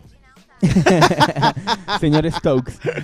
Y después empieza a salir como. eh, Ay, la vieja, ¿cómo se llama? Que es la prima. La, Mamá- Mariah. Mara- Black Mariah. Black Mariah. Y después llega el. Diamond Diamond Back. ¿Cachai? ¿Quién está Yo- en yo- el- ojo que lo que, quién- tú, lo que a ti te acaba de pasar es mi problema con las maratones. Ya. Que como que recibís tanta información en tan poco tiempo que es imposible que se te quede. A menos que sea algo legendario. No, ni con Daredevil se te queda todo. Bueno, yo me vi Battlestar Galactica en- y me quedó todo en la mente. Yo Battlestar Galactica me la vi en los cuatro años y medio que duró. Ah, no, yo, yo me puse al día cuando ya iba hacia el final y, bueno, me quedó todo, bueno, maniobra a dama. Grande maniobra dama, weón. Vean Battlestar Galactica, la mejor puta serie de ciencia ficción que hay. Pero volviendo a Luke Cage, la serie tiene muchos villanos y ninguno está al nivel interpretativo del primero. Bueno, después aparece, ya, están, está el Cottonmouth, después está la prima que es la política rancia, es la señora Woody. No, no, no, no, no. Con, con todo lo que yo podría estar de acuerdo con eso, no. Y, Y Diamond Back, que, que y pero es que mi problema con ese personaje, de hecho, es es, que- es otro. es muy cuadrado, es la máquina Es muy caricatura. Sí, es caricatura y la interpretación no. Pero bueno, el primer villano es la raja de el- Pero hasta no ahora alcanza a despegar si ese es mayor sí, problema. es que es el ¿no? problema, pues no alcanza a despegar porque al, ya no vamos a hacer No, no, spoilers. no, si ni siquiera es eso. No alcanza, en ningún momento es un personaje que esté a la altura de Luke Cage. Nunca, siempre está disminuido. Es que sí, esa es la weá, pero de hecho cuando dicen, oh, el personaje eh, perdió 7 millones de dólares, ¿Vos cachai? Entonces este culiando es muy importante porque el, el Kingpin en Daredevil, el tenía 500 mil, 300, Claro. 400 millones de dólares, ¿cachai? Es como, sí, es un villano quizá- menor, es un villano menor que ya para Harlem, pero Es que claro, yo por ejemplo, yo solo he visto capítulos con Cottonmouth. Aunque Black Mariah está ahí desde el principio. Pero lo, lo interesante de él es que justamente es un personaje muy gris. Él, al igual, no, ni siquiera al igual que Luke Cage, él tiene, él sí tiene una ligación con el barrio. ¿Cachai? Él y Black Mariah son herederos de, de un pro, de una prócer del barrio. Y su, y al final, en el fondo, su proyecto no deja de ser válido. Él quiere mantener el barrio, ¿cachai? Como lo que es y, y proyectarlo como el, como el, el- el paraíso que ellos quieren para Harlem, ¿cachai? El detalle que se llama Harlem's Paradise, el club. No es menor, po. claro. Y entonces, lo que pasa es que él considera que los fines, porque los tiempos que vive, los métodos son necesarios. ¿cachai? No vivís una época inocente, vivís una época donde el- lo criminal, digamos, es un parte del, del, del paisaje. ¿Cachai? Weón más que malo es un weón asumido en esa parada. ¿Cachai? Ese es como su tema. Entonces, en ese sentido es un personaje probablemente más rico de lo que puede ser, más, más con más matices de lo que pueden ser los otros, porque eh, tiene motivos que son válidos, po, ¿cachai? Independiente que haga las barbaridades que haga, digamos. Eh, O sea, es más tridimensional como villano. claro, claro. De hecho, yo, como te digo, hasta donde llegué, final del primer acto, en el fondo, él está bien que vaya al funeral, ¿cachai? Sí, pues, eran, eran Eh, amigos. pero, pero claro, corresponde y nadie le puede negar eso. ¿cachai? es que- es que Es una es- suerte de tregua que, que, que le da justamente matices a los personajes. Y por eso también es, válido que se resuelva como se resuelve. ¿cachai? No es necesariamente a combos la weá. No, hay otra, hay, Hay otra una lucha. prueba de Es que- poder. Es que, ¿sabes lo que pasa? Que esa, eso es una cosa que me... La mayor gracia de esta serie es también su mayor debilidad. Y es que es una serie sobre el Harlem. Se valen de la excusa de Luke Cage para contarte una historia sobre el Harlem. En donde los buenos no son tan buenos y en donde los malos no son tan malos. Porque el Harlem, claro, es negro, pero es muy gris. Está y es un lugar de significados. porque, porque, Claro. claro. porque los negros están en En una zona gris. la zona gris. po, Sí, porque sí, están es fuera gracia del- que de, la, de la. Puta, es que. Puta, no se ríen, pero. Los negros en Estados Unidos están fuera de la luz. Literalmente. ¿Cachai? Y, y siendo políticamente hablando, culturalmente hablando, los buenos están outside, ¿cachai? Están, están afuera, no están en el foco. O sea, son la base probablemente de la cultura musical del mundo moderno y aún así no se lo reconocen. no, pues, es una cuestión impresionante. Entonces, O sea, evidentemente, donde no llega la luz, tú puedes hacer cosas que no podrías hacer bajo el foco. ¿Cachai? De hecho, piensen que todas muchas de las cosas que hoy en día admiramos de la cultura negra parten de fuera de la ley, pues. ¿Cachai? La- desde la música que parten las el hip hop prohibiciones, mismo, claro. ¿cachai? Ya el hip hop y que sigue una tradición que es anterior, desde el blues, ¿cachai? Desde el esclavo que se pone a cantar fuera del horario de trabajo en una weá que no es permitida, ¿cachai? Y por eso los temas también lo son. Hablan de, hoy día el hip hop habla de crimen, ¿cachai? Pero antes, en, la- en los tiempos de la esclavitud, el blues y el jazz hablaban de cosas que también eran ilegales. pues, bueno. Primero, como ser libre. Una cosa impresionante. Y segundo, como, no sé, pues quitarle al patrón, eh, recuperar, vengarte, justicia, todas weas que estaban en ese momento fuera de la ley. Entonces siempre ellos hablan desde afuera, desde la marginalidad. Por eso, en el fondo, todo es gris, po, weón. No, aceptáis las lucas de ese narco, en el fondo, que es una wea que se repitió en Colombia también. Que de una manera u otra tú sabéis que el bueno está asesinando, traficando, matando, pero, Pero las lucas las puede usar para algo bueno. usar para algo bueno, po, weón. Porque estáis fuera de la ley. Si igual ya estáis condenado. Ya soy criminal por ser quien eres. ¿Cachai? Esa es como la, la, la riqueza de la wea. Yo creo que hay mucha discusión sobre el estereotipo. O sea, como que. Y, y que a mí me llama mucho la atención porque, como que la, la gente pretende de que una característica cultural sea un estereotipo. Mm. O sea, un negro escucha música negra. No, pero es que están estereotipando porque no todos los negros. pues, pues, no van a ir y escuchar. Vanilla Ice. No, po.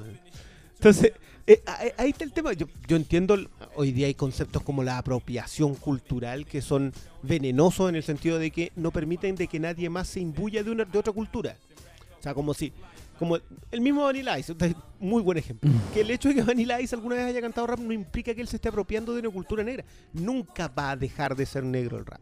No, po. Como no, nunca lo dejó de ser el jazz. Pero Exactamente. Entonces, y, y en eso, y en eso es el mayor mérito que tiene Luke Cage y también es su mayor pecado. Es que Porque esa- la aleja esa- de la eso- audiencia. No, y, a- y en- en términos de, para mí, lo que es ma- el mayor pecado, Luke Cage se instala en un, en un, en un momento histórico muy específico, weón, de cómo están tratando a los negros en Estados Unidos.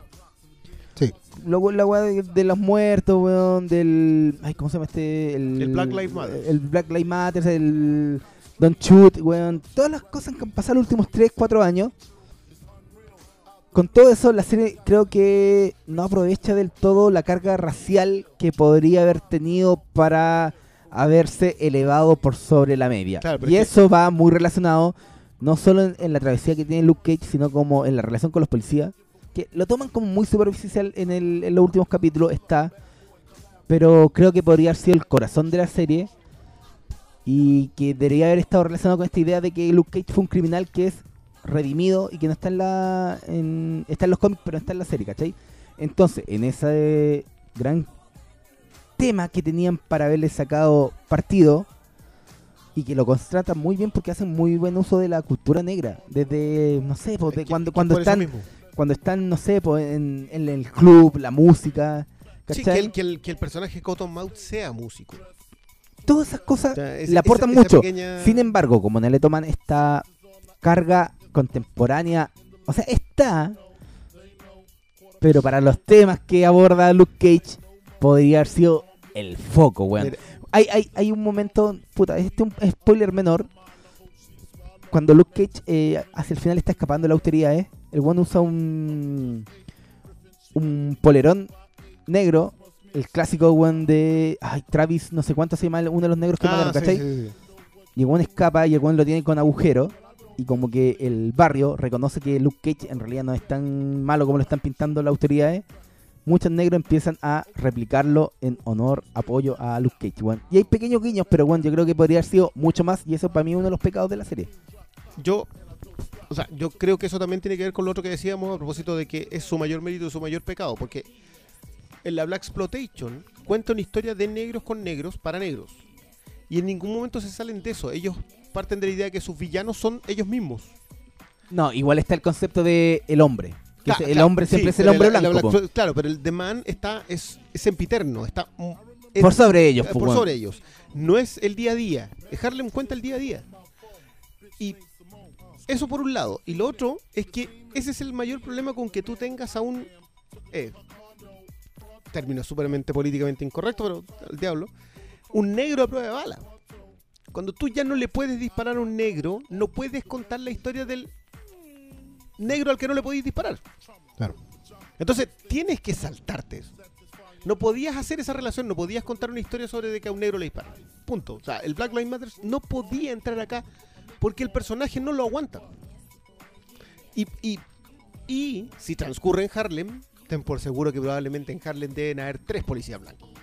Que es un error a mi gusto de que acá justo uno de esos tres policías blancos, independiente de que con todos los matices que tenga, sea uno de los malos. Claro. Y, y creo que, que, un mira, a mí, paso por- en falso, pero... A mí, por ejemplo, lo que, de lo que he visto hasta ahora, pero yo me doy cuenta que igual es tendencia en la serie. Yo creo que la decisión consciente, mira, las críticas han venido desde que los primeros episodios, sobre todo el piloto, es como muy estereotipado, porque efectivamente una serie sobre negros en Harlem que habla en, que abra en una barbería es súper caricatura, eso es innegable. ¿Cachai? O sea, bueno, están en, en en el barbershop, más encima con el viejo y los cabros, y están hablando de básquetbol y de la historia de... Bueno, eso es... Porque Hay películas negros, enteras de eso, claro. Pero es que justamente, probablemente la fortaleza de la serie es justamente esa, que bueno, somos negros. Y yo creo que ahí, bueno, el- entre paréntesis, el creador de esta serie es negro. ¿ya? Y ha hecho El creo, una película. no el sí, el showrunner, digamos. ¿no? Eh, a pesar de que hay guionistas blancos y lo que quieran. Pero el, el showrunner es negro. De hecho, él tiene una, no sé si una película un documental antes de. eh, no me acuerdo. Pero, pero es también sobre, sobre la comunidad, digamos. ¿sí? Los temas de él son. No es un tipo, no es un aparecido. Es un tipo que estaba escribiendo sobre su comunidad desde siempre. Y yo creo que la decisión acá consciente fue, em, esta serie claramente va a ser probablemente la serie sobre negros más vista por blancos. Porque es el cuarto episodio Porque de es, una ma- serie. porque es Marvel, digamos. Porque la mayor cantidad de público Marvel ¿Será es así? ¿No está blanco. wea Empire que la, la zorra? Pero no, no en la comunidad blanca. Ah, O sea, Claro. eh, hay que ver, mira, qué bueno que citáis esa serie, malito. Empire es una serie que habla sobre Es una serie que yo no veo. Sí. Ya, pero es una serie que habla sobre la industria musical negra. Empire es mucho más estereotipada que esta. Porque habla del manejo del poder, de los manejadores negros, del manager negro, de cómo tiene que qué es lo que tiene que llegar a ser un artista para ser un artista dentro de la comunidad negra. Todo es mucho más estereotipado. Pero a eso nunca se le ha hecho una crítica al respecto. No. Porque probablemente, y es que a eso voy. Yo creo que el showrunner y la gente del equipo sabe perfectamente que esta era la serie negra más vista por blancos. Claro, estaba la posibilidad. Empire probablemente no la vieron No. Y los blancos que la vi- que vieron Empire probablemente aman la música Motown. Por lo tanto, nunca se han hecho la pregunta de. Acá no, acá llegáis con güeyes rednecks, en el fondo, que la van a ver porque son Marvel Zombies. Sí, pero que, que se les van a escapar un montón. Bueno, nosotros, yo no sé si viste un, un comentario que hacía que hay un momento en que hablan de novelistas. Sí, po. Y ese yo no entendí, yo conocía cuatro. No, yo ninguno. Y- y- Pero aprendí de cuatro. Claro. Es que ese es el punto. ¿sabes qué? Yo creo que la decisión consciente es esa. Mira, nos van a ver tantos blancos que les vamos a enrostrar lo que tenemos, lo que somos. Esto es como, ¿cachai? Eh, es la oportunidad de que tenéis de visibilizarte. ¿Sacrificaron weas en el camino? Sí, harta. Probablemente la posibilidad de contar una mejor historia. Probablemente Ah. ahondar en temas más complicados, ¿cachai? Pero dijeron, tenemos esta oportunidad, nunca más vamos a tener esta oportunidad probablemente, ¿cachai? Y bueno, ahí está. Y hoy día estamos hablando de... Porque no solo hablan de novelistas negros, hablan de, de héroes negros. ¿Cachai? La weá está llena de referencias a la cultura. Que claro, a lo mejor para mí puede ser muy caricatura la- el barbershop. Pero probablemente para un Marvel Zombie estándar, la weá sea muy novedosa, porque no la han visto nunca. Que en el fondo fue lo que pasó un poco en los 70 con estos cómics de, de nicho. Que en algún momento Que eran ventanas. que era la gracia, porque los autores de Marvel en los 70 eran gente que tenía calle. Estamos hablando, ni siquiera Roy Thomas, estamos hablando de, de Bill Mantlo, estamos hablando de Archie Goodwin, estamos hablando de gente que, que en ese momento tenía veintitantos años en Marvel, que no trabajaron con Stan Lee, ni con Jack Kirby, ni con ninguno de los, de los topes, ¿cachai? Y venían de la calle, eran gente que, que tenía barrio, que tenía universidad, y que justamente los cómics Marvel eran muy populares en los 70 en las universidades y en los barrios porque hablaban de weas que le pasaban al, al, al joven normal del- de, Estados Unidos. Sí. Muy neoyorquinas, muy barrio ¿cachai? Eh, y por eso mismo, eh, nunca más tuviste esa visibilidad, po, ¿cachai? Bueno, lo bueno, yo tengo la sensación de que ellos aprovecharon la oportunidad, sacrificando todo lo que sacrificaron en la pasada. Por ejemplo, a mí de la serie lo que hasta ahora no me gusta justamente el trazo grueso. Creo que el piloto es el más bajo de los, todos los episodios que he visto justamente porque es súper estructurado. En el sentido de que el héroe se descubre a sí mismo y, y de hecho al final es me- hasta medio vergonzoso cuando el buen sale del, del restaurante así como... Porque es súper obvio, ¿cachai? Es bien malo en ese sentido el piloto. Pero, nada, pues hay una decisión consciente ahí y de repente las metáforas no son muy buenas. El montaje, por ejemplo, entre los números musicales y las actividades criminales simultáneas tampoco es muy bueno. Debieron haber visto. Tremelos, cabrón. Por ejemplo. Que, que Tremé es una historia sobre New Orleans y que Sí. va, o sea, y no tiene menos de tres episodios musicales. o sea, no, no, no. Tiene, tiene los números, pero los cortan en el momento justo. Tienen, son Claro, parte del ritmo. Claro, aquí como que está la obligación de dejar la canción completa, ¿cachai? Hay, hay temas con el montaje, hay temas con, con ciertos con, con ciertas formas de presentar los temas. Hay de repente ser muy brutas, weón. eh, de repente Luke Cage explica demasiadas weás, ¿cachai? Eh, Pero, pero creo que por otro lado, lo bueno es esa decisión de- consciente de decir, mira, esto es lo que somos, esto es lo que Sí. siempre hemos sido Sí. y lo que vamos a seguir siendo. ¿Cachai? Sí, y, y- y por eso a mí no me, yo no me desentiendo de ciertos espacios, de ciertos espacios completamente negros. Yo, yo creo que lo de la barbería es, y también la, digamos, el que no siga funcionando. Ya. Hay también una conversación sobre que la pérdida de, Claro, nadie se puede hacer cargo así porque sí. Por- claro, y porque muchos de ellos se metieron en la delincuencia y porque el resto no aprendió el oficio. Porque el resto se fue. O sea, yo creo que también hay, un, hay una idea de que Harlem ya no es negro. Para, No. para los que más perdidos, digamos, se, se aburguesó por un lado y eh, la entrada latina es muy fuerte en los 80 y por lo tanto hoy día, no sé, po, eh, Jennifer López es de Harlem. Claro. Para que, para que y la mina no habla español, digamos, pero es latina. O sea, ahora habla español. Puertorriqueño. claro, claro. Pero hay, hay otra gente, y acá te lo muestran. Te dicen que hay dominicanos, que hay coreanos, que hay eh, puertorriqueños, etcétera, etcétera. Hay más gente. Claro. Y, pero ellos de alguna manera pretenden preservarla como el Harlem negro. Y vuelvo a insistir, quizás es el mayor mérito de esta serie, pero también su mayor pecado. Yo se me arranca un poco eso eh, porque le resta ritmo. Claro, yo no sé si necesariamente un planteamiento así duraba tres episodios. Bueno, creo que el, eh, ojo, era el mismo pecado de Jessica Jones. También. Jessica Jones también duraba También está siete. alargada. mm, Y estaba estirado el chicle muchas veces y estirado como al que se- doble. claro, porque atrapaban al villano, se arrancaba. Claro, acá Le por lo que me están contando, bueno, el hecho de que tenga tres villanos Sí, puede ayudar hay- a no hay- dejarte esa misma sensación. Pero no, pero no, es que queda la misma sensación. Porque Ah, porque en el fondo es como un videojuego, vais pasando etapas. ¿no? va pasando jefe, exactamente. Y la entrada de otro, a, a mí me levanta un poco la serie la entrada de la, de la enfermera de la noche, la- de, Sí, la, Rosario de- de Dawson. la Rosario Dawson. Night Nurse. Claro. Que es el nexo. nadie lo cacha. Que alguien venga a decirme que leyó Night Nurse, no. No, no, eso, eh, eso, eso ya, así que ya no, si me sale alguno, alguna así como, no, yo, es que yo siempre leí una de la- ¿Te acordáis del personaje de la mm, de la guardaespaldas que termina una que termina teniendo una relación con eh, con Daredevil, que era una modelo que se había convertido en guardaespaldas, Dakota algo? No. Que yo no tenía idea, pero Brubaker la rescata de un personaje de los 80 que eran los tiempos en que las pop stars o las modelos terminaron siendo personajes en los cómics, como era Ah, Dazzler, como sí, era claro. Y claro, te das cuenta que al final ha habido etapas en que los personajes son rescatados de otros medios, de Claro. otros, en, en otros entornos y los vuelven a meter acá. Pero yo hice- la- y la mamá de Sonia Braga, que Sí, también se merece nuestro aprecio. Las preguntas, Malito. Sí. Eh, Italo Wayne, ¿sí? Bueno, ¿Será su apellido de verdad? No sé. Italo Wayne nos pide comparar las series de Marvel, Netflix. ¿En qué lugar creen ustedes que queda Luke Cage? Bueno, esta yo creo que es como la pregunta que todos tienen en la cabeza. ¿Qué Yo- tan buena es Luke Cage Yo no lo he terminado. Para mí. Pero lo que he visto ahora. Debajo de Daredevil. ¿De las dos? Eh, sí, hasta ahora sí.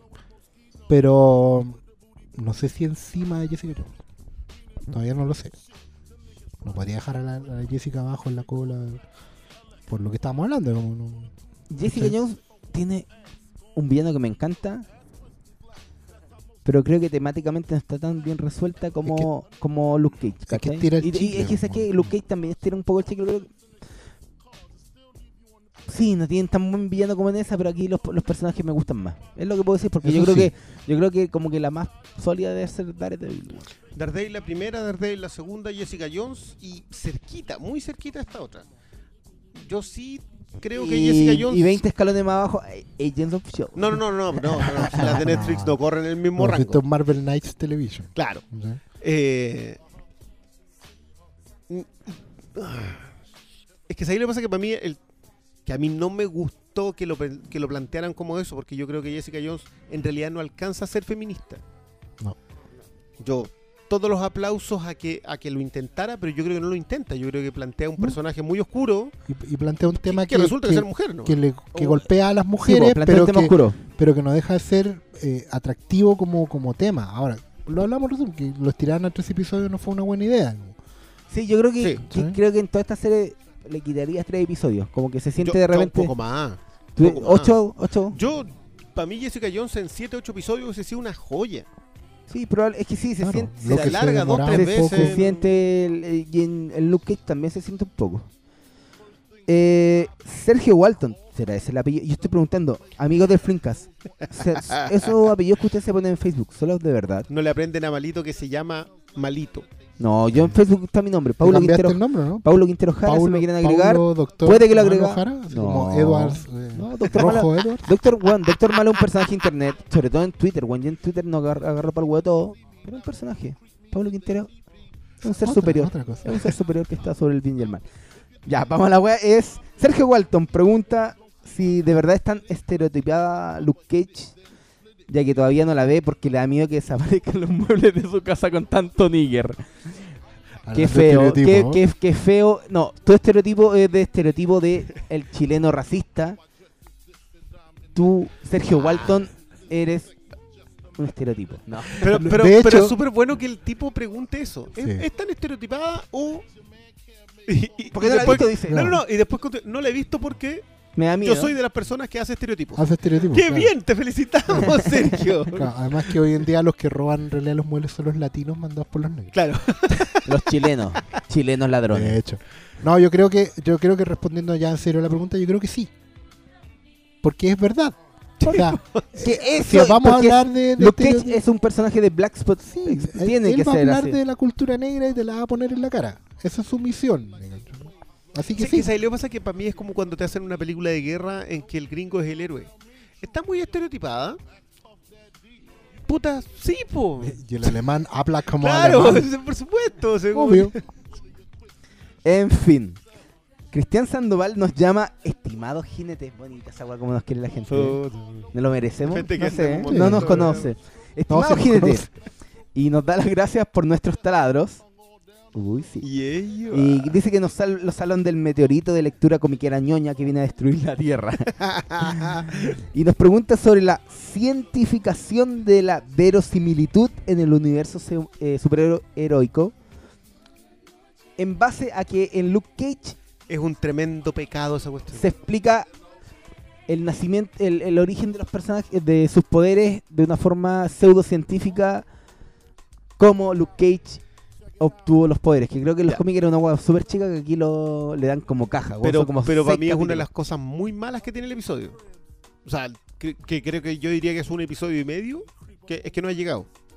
Posterior a eso, digamos, te explican ¿Qué pasó en el. qué y cómo. en- ya, y cómo funciona. ya. No. Y está mal, no. Y, y también va en relación a que posterior en la serie te presentan las balas Judas. Sí, que son como las balas que le pueden hacer Sí. eh, daño a Luke Cage, que Ahora, un hombre de, ¿Sabes qué? de Esa- piel de metal. yo po, me estaba acordando de eso porque la serie para allá, sí. Ya estaban hablando de las balas de Hammer Industries. Pero yo ya. Hablaste Hammer y me acordé Es que esto de- ya lo vería- del, del meme de. ¿Cómo se llama el actor? Eh, Se me fue, weón. Ahí. ¿Qué? Justin Hammer, el, el one de Iron Man 2, pues, weón. Sí, pues el Justin Hammer era el. El que ti- tiene el el- típico meme bailando. Sam Rockwell. Sam Rockwell, weón, bailando en, en Los Ángeles de Charlie. Sí, que me da mucha risa la wea. Mira, yo ya lo veía venir desde Jessica Jones. Que está explicando todo. Mm. Cuando Jessica hablan un poco con Luke Cage y se van dando cuenta que hay un patrón común y. ¿Cachai? Ok. Lo, lo de Daredevil se mantuvo en columna porque mantuvieron el origen tal, Tal cual, cual, digamos, pero. Y porque Daredevil es cuando niño. Pero claro, lo de Jessica y Luke ya se veía venir y mala onda, pero bueno. Está, Tipo, y Don pero, pero sí, pero yendo más al, al- al- al tono de la pregunta en general, yo creo que los tiempos que vivimos le da por sobreexplicar las cosas. O sea, hay, hay, hay una voluntad de darle. No es, es que El ni siquiera realismo, verosimilitud, el pero claro, es como un ancla a la realidad a la fantasía. que no es Como que- realmente estoy hablando Como- de claro, como que no podemos tomar en serio las cosas si no tienen base. Como que nos burlamos tanto. Eh, y eso es un ancla errada en el nerdismo. Porque el nerdismo, en el fondo, o el nerd base, en general siempre tiene explicación para todo. La explicación del fan que le decimos de repente. Oye, pero ¿qué pasó acá? Hay una talla muy buena que, que todos la conocen por los Simpsons, pero en realidad viene de las convenciones en general de, de, de ñoños, que es esa cosa de... En la página 58 del capítulo 49 dice que usted hizo tal cosa y en realidad tenía que haber hecho otra cosa. ¿Qué pasó? En Un el, hechicero film, lo hizo. en el Filmcast número Un 133, hechicero lo hizo. Puta, pero. ustedes dijeron que... En Pero, pero no, no le eché a perder ¿Cachai? el remate del argumento, po. I'm sorry. un hechicero lo hizo, un hechicero lo hizo. ¿cachai? Esa era la, la manera de salir del paso. ¿cachai? Pero la necesidad también del nerd de tener respuesta para todo. Aquí los es productores yo están está anticipando, los productores están anticipando a la crítica. Ay, pero ¿cómo hacen esto, weón? No tiene ni un sentido, no lo han explicado. Un hechicero lo hizo, te están diciendo lo bueno. Pero lo están haciendo con explicaciones con con ciencia. Claro, pero, pero le están buscando la quinta pata al gato. Si están, bueno, Stan lo ha dicho en muchas entrevistas, pues, weón. Eh, yo no sabía nada de ciencia, pero puta, Rocket suena. mu- eh, Rayo gamma No, suena a la raja, ¿sabes pero yo no tengo idea qué mierda son los rayos gamma. Yo los leí por ahí en una Playboy, weón. ¿Cachai? Mientras estaba drogado y suena bacán. Hay yo una dije, joyita en, en- no me acuerdo, parece que era una serie de animación de Hulk en que venían unos comentarios de Peter David. Sí, po, de ahí lo vi que- es eso que yo. eso es notable porque dicen, mira, lo que pasa es que en los tiempos de Stan Lee, eh, a Peter Parker lo pica una araña radioactiva.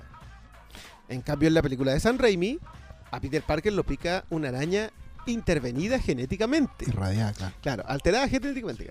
¿Por qué? Porque en los tiempos en que Stan Lee creó Spider-Man, sabíamos lo mismo de radioactividad que lo que hoy día sabemos de alteración genética.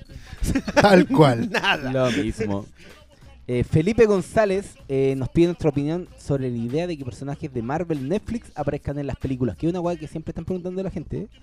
Es que yo creo ¿Cómo que la gente. Yo creo que la gente se imagina a Daredevil saltando por encima de Thanos en primer plano. No, Yo, para mí, lo voy- va a mi ser pa- un cameo. mi postura- no, mi postura es la misma.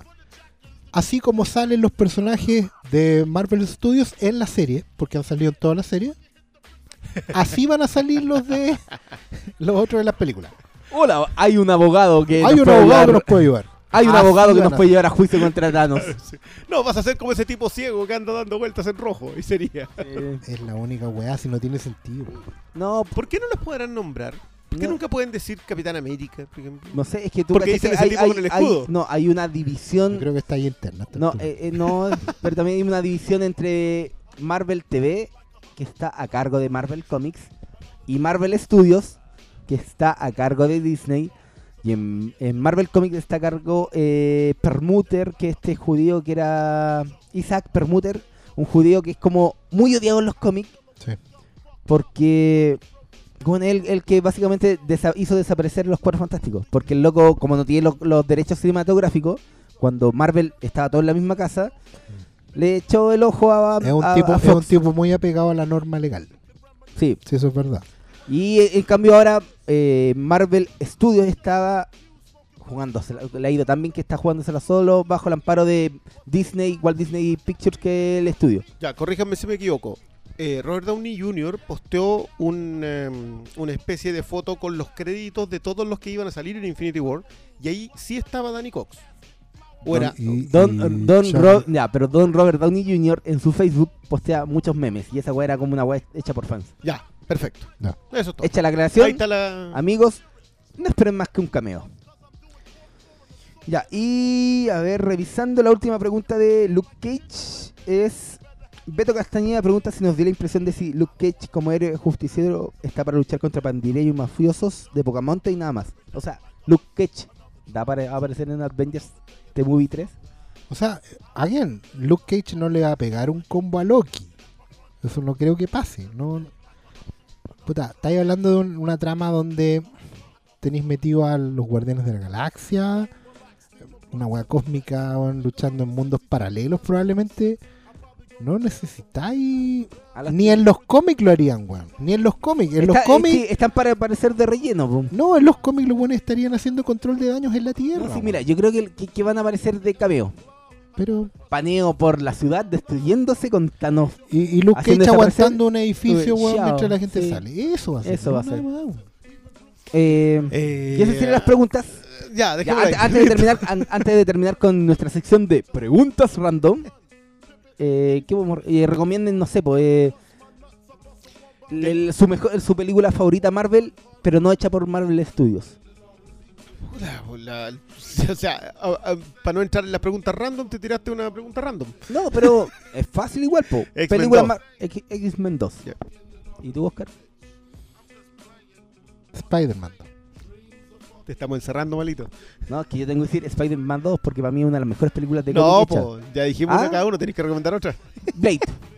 Ah, listo, ya, Ya, estamos. Pero yo creo que Spider-Man 2 para mí está al nivel de las No, mejores no, películas no. Ten- ¿Quién te dio, quién te mandó a dejarlo?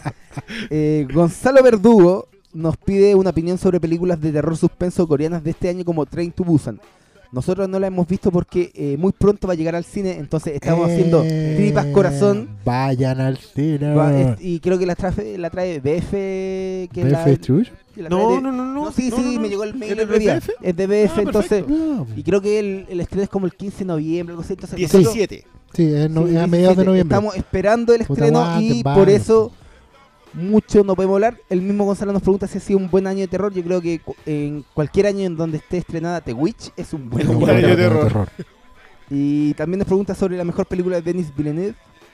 Ojo que él, él Ah. pregunta, él pregunta por The Wailing y parece que The Wailing también la traen por...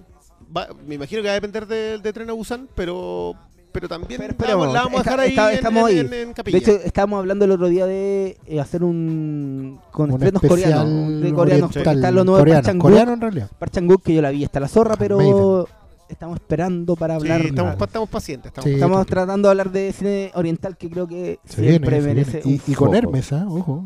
Sí, Hermes él la vio, Sí, hablar, de algo coreano. es muy bacán. Eh, ya no hablemos de Villeneuve porque la usted quiere escuchar de Villeneuve, escuche el podcast anterior que hablamos harto. Yo creo. Sí, respondimos Sí. preguntas de, de Sí. Villeneuve. Y la mejor película de Villeneuve es Incendies. Eh, y Francisco Silva, relacionado con esta pregunta, nos dice que a propósito del estreno de Train to Busan, eh, si podemos re- eh, recomendar películas coreanas que sean indispensables. Yo acá, cuando lo estábamos hablando en la prepauta, Prepauta, es una yo dije que- que teníamos que tirarnos con dos cada uno. ¿Dos? Dos. Ya. Solo dos. Yo me voy a ir a la segura y voy a decir eh, Memorias de un asesinato Ya. y Old Boy. Bien a la segunda. Dije a la segura. Oscarín, Old Boy de Park Chan-wook y ay, siempre se me va el nombre. Bong, Bong Joon-ho. Bong Joon-ho, eh, Memories of a Murder. Yo, yo todavía no me aprendo nombres de directores porque me cuesta. Date tiempo, va a llegar igual. Pero como las tengo acá a la mano, voy a recomendar Host Y también del mismo de Bong Claro. Joon-ho, y Mother. que es de Bong Bong Joon-ho. Joon-ho. Yo comparto con Malito, lo hemos conversado, yo lo he, lo he reiterado en todas mis redes sociales. Vean Memories of a Murder. Memories of Murder, que para mí es un fundamento para cosas como True Detective o La Isla Mínima o casi todas las la- los noir más modernos. Pero yo voy a recordar una cosa que la gente suele encasillar en ese muy mal llamado género de cine arte, que no es cine arte, eh, que es eh, primavera, verano, otoño, invierno y primavera otra vez, Excelente elección. Muy de bien. Kim Ki-duk. Que De hecho, podría decir, vean todo King Ve- vean todo. Sí, pero yo creo que eso es hierro 3 y con eso Sí, que hay, sí. que hay- pero muy muy bien, pero principalmente primavera, verano, otoño, invierno y primavera otra vez que es una de esas Ya, y ahí está maravillas. una. ¿Y la otra?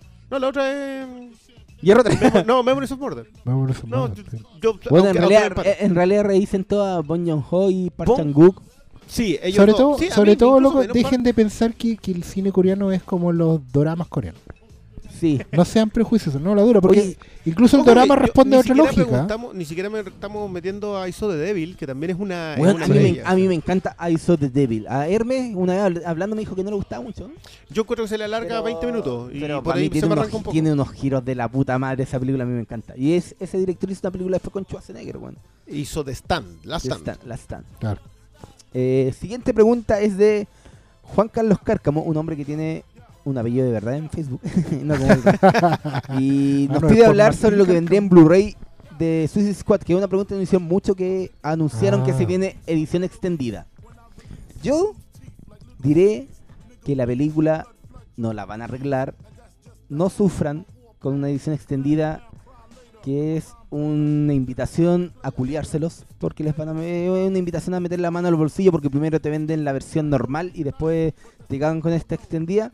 Vela si querís, pero no sé qué tanto van a cambiar, no van a cambiar la película como, oh, hay muchas escenas del Joker que no salieron en la película, así No. que no. No hay un montaje el director. Va a ser no, extendido, nomás un par de escenas locas y...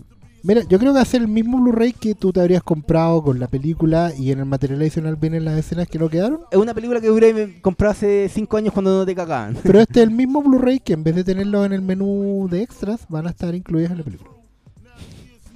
Porque de hecho, tú puedes hacer eh, dos montajes de la película con un puro archivo. ¿no? Tú podéis ver la película en versión teatrical. con Aliens, po, En hablamos- Aliens, efectivamente. Pero los dos solamente cortes. funciona en el Blu-ray. ¿Ah? Sí, no, por supuesto. po, porque no. yo no sé si se acuerdan de que no. X-Men 2 tiene una edición extendida que tú puedes ver en que va a las escenas que no incluyeron, pero que son escenas sin el, el retoque de postproducción. Claro. Y se trancaba el DVD. Porque tenía que ir al otro archivo, sí. archivo, no. No, si en el Blu-ray funciona, pero en el fondo. Pero Mira. no, los Suicide Squad todos tenemos claro esta cuestión. No, Claro. no hay arreglo No. posible. El amigo Cristian Muñoz en ese sentido nos define como la Santísima Trinidad. Eh, yo creo, creo que están Me exagerando. di cuenta que no será mucho, weón, están no será mucho, weón. No. Y nos, y nos pregunta si es una falta de respeto al consumidor presentar un pregu- lo que llama un producto a medias. Porque dice, a, a raíz de esta weá de Suicide Squad. No. Porque Es que no son productos a medias. po. es un... No son productos a No, medias. es que, no, a lo que apuntan ellos es que ¿por qué no est- estrenaron en cines la versión extendida y no esta wea? Es, mu- eh, es una... Yo, Doctor Malo, weón, que tengo un sitio de conversación del mal, me toca leer siempre esta wea. Oye, ¿por qué no est- estrenaron la versión extendida en cine y no? Es negocio. porque- no, y porque en el fondo la versión extendida no existe hasta que salga la original, po. Si la weá no. Sí. Eh, eh, la- amigos, no crean que existe un plan maquiavélico donde los buenos hacen primero la extendida y después crean la teatrical. Eso no pasa, weón. Eso no pasa. La, única película que sacan es la teatrical. Después, dependiendo de un montón de otros factores, pueden inventarse una extendida. ¿Cachai? La weá no, no es de otra manera. El estudio consideró que la mejor película para estrenar era la que salió en cine. Y no considera que la extendida sea mejor.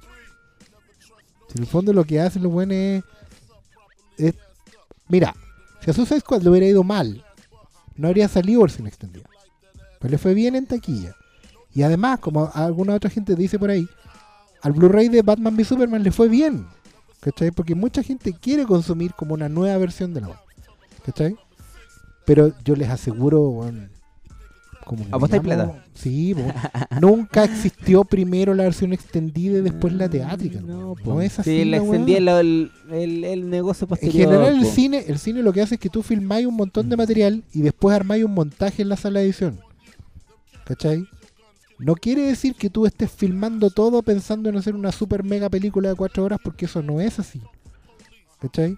Siempre estáis pensando en una película de dos horas y cuarto. Son son súper pocos, mm, yo te diré que tres o cuatro cosas en que en realidad la película que se estrenó en los cines no era la película que salió de la primera tanda de edición. Así es. Es muy, muy, es muy, muy escaso. Yo Sí, pues creo raro. que me acuerdo de... Y de hecho, los 80, no, los pero- 70. No, pero Payback, 70. por ejemplo. ¿cuál fue la la- de Mel Gibson? Claro, Sí, po, que las ¿cuál- mutilan. ¿Cuál, cuál Claro. fue la última película extendida que estrenaron en cine? Fue Avatar. Me acuerdo que llegó. Claro, que la reestrenaron. La reestrenaron Claro, con la versión y- extendida. y ese- sí, pero por ejemplo, creo que el, el caso anterior, o sea, un caso así como importante, es Encuentro Cercano. y que- el, que exorcista. claro. Y el exorcista. Ya, pero esa fue muchos años después. Sí, el sí. Encuentro Cercano se estrena, se reestrena tres años después con un corte del director. Claro. Pero, pero por ejemplo, en el caso de Payback, Payback, el corte original es el de Brian Engeland. Y el corte que se vio en cines, que es la película que todos nos conocemos como Payback, porque la otra Mm. después tiene otro nombre, se llama Payback Straight Up Cut, es de Mel Gibson, entre comillas. Claro. Está por ahí, no sé, Alan Smith o cualquier.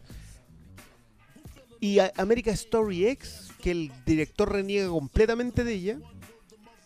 La Liga de los Extraordinarios Caballeros, que también Stephen Norrington ha dicho que esa Sí. cuestión la terminó de editar eh, Sean Connery. Sean Connery. Y para de contar, yo. yo- Claro, y si- las otras si te cosas. escarbar por ahí. Las otras cosas son como Eh, no, más- mucho super- más no, bizarras. no, no, Supernova. Acuérdate esa weá de. La de Walter Hill. Y estuvo hasta metido hasta Coppola. Claro, no, y Pero cosas, que, tuvo como tres pero directores. son- Son, casos emblemáticos. Exacto. Claro, y son cosas extremas, ponte tú la Exorcista 4. Y fíjate, me No, haciendo el- dos mira, películas en un el- remontaje Ah, ya. Ese es otro ejemplo La como el, como el, el Payback. claro. Porque la película que se presentó para ser estrenada, que es Dominion, Dominen. termina siendo cortada completamente y se convierte en The Beginning, que fue Claro. la que finalmente terminó estrenada en los cines. Y vaya a saber uno por qué, porque Warner es. Ojo, Warner es mandado a hacer para estas cosas. Tipo. Tipo. O sea, eh, son. No Porque- tienen lo-. Digamos en el fondo el lo bueno que tiene- Blade Runner. Claro. Bueno, Blade Runner tuvo un reestreno al año siguiente. El año 83 No, no, no, creo no, no, que- no, no. Lo Blade Runner es. En el mismo año sale un corte para Estados Unidos y un corte internacional, que Corte cambia muy poco. Sí, sí. Y después son varios años después el director Scott, que es donde empezó a embarrar la Ridley Scott. Pero es verdad, lo Warner lo bueno que tiene es justamente lo malo, porque Warner te deja hacer. Claro. Warner deja Pero- que los directores pero filmen igual y acá filmen no y hay filmen. igual acá no hay un corte del director. No, Esto es no. un extended edition, no es un Sí, corte del director. no un- Y hablemos de que en Suicide Squad se habló mucho de que la edición final fue de la compañía de los trailers.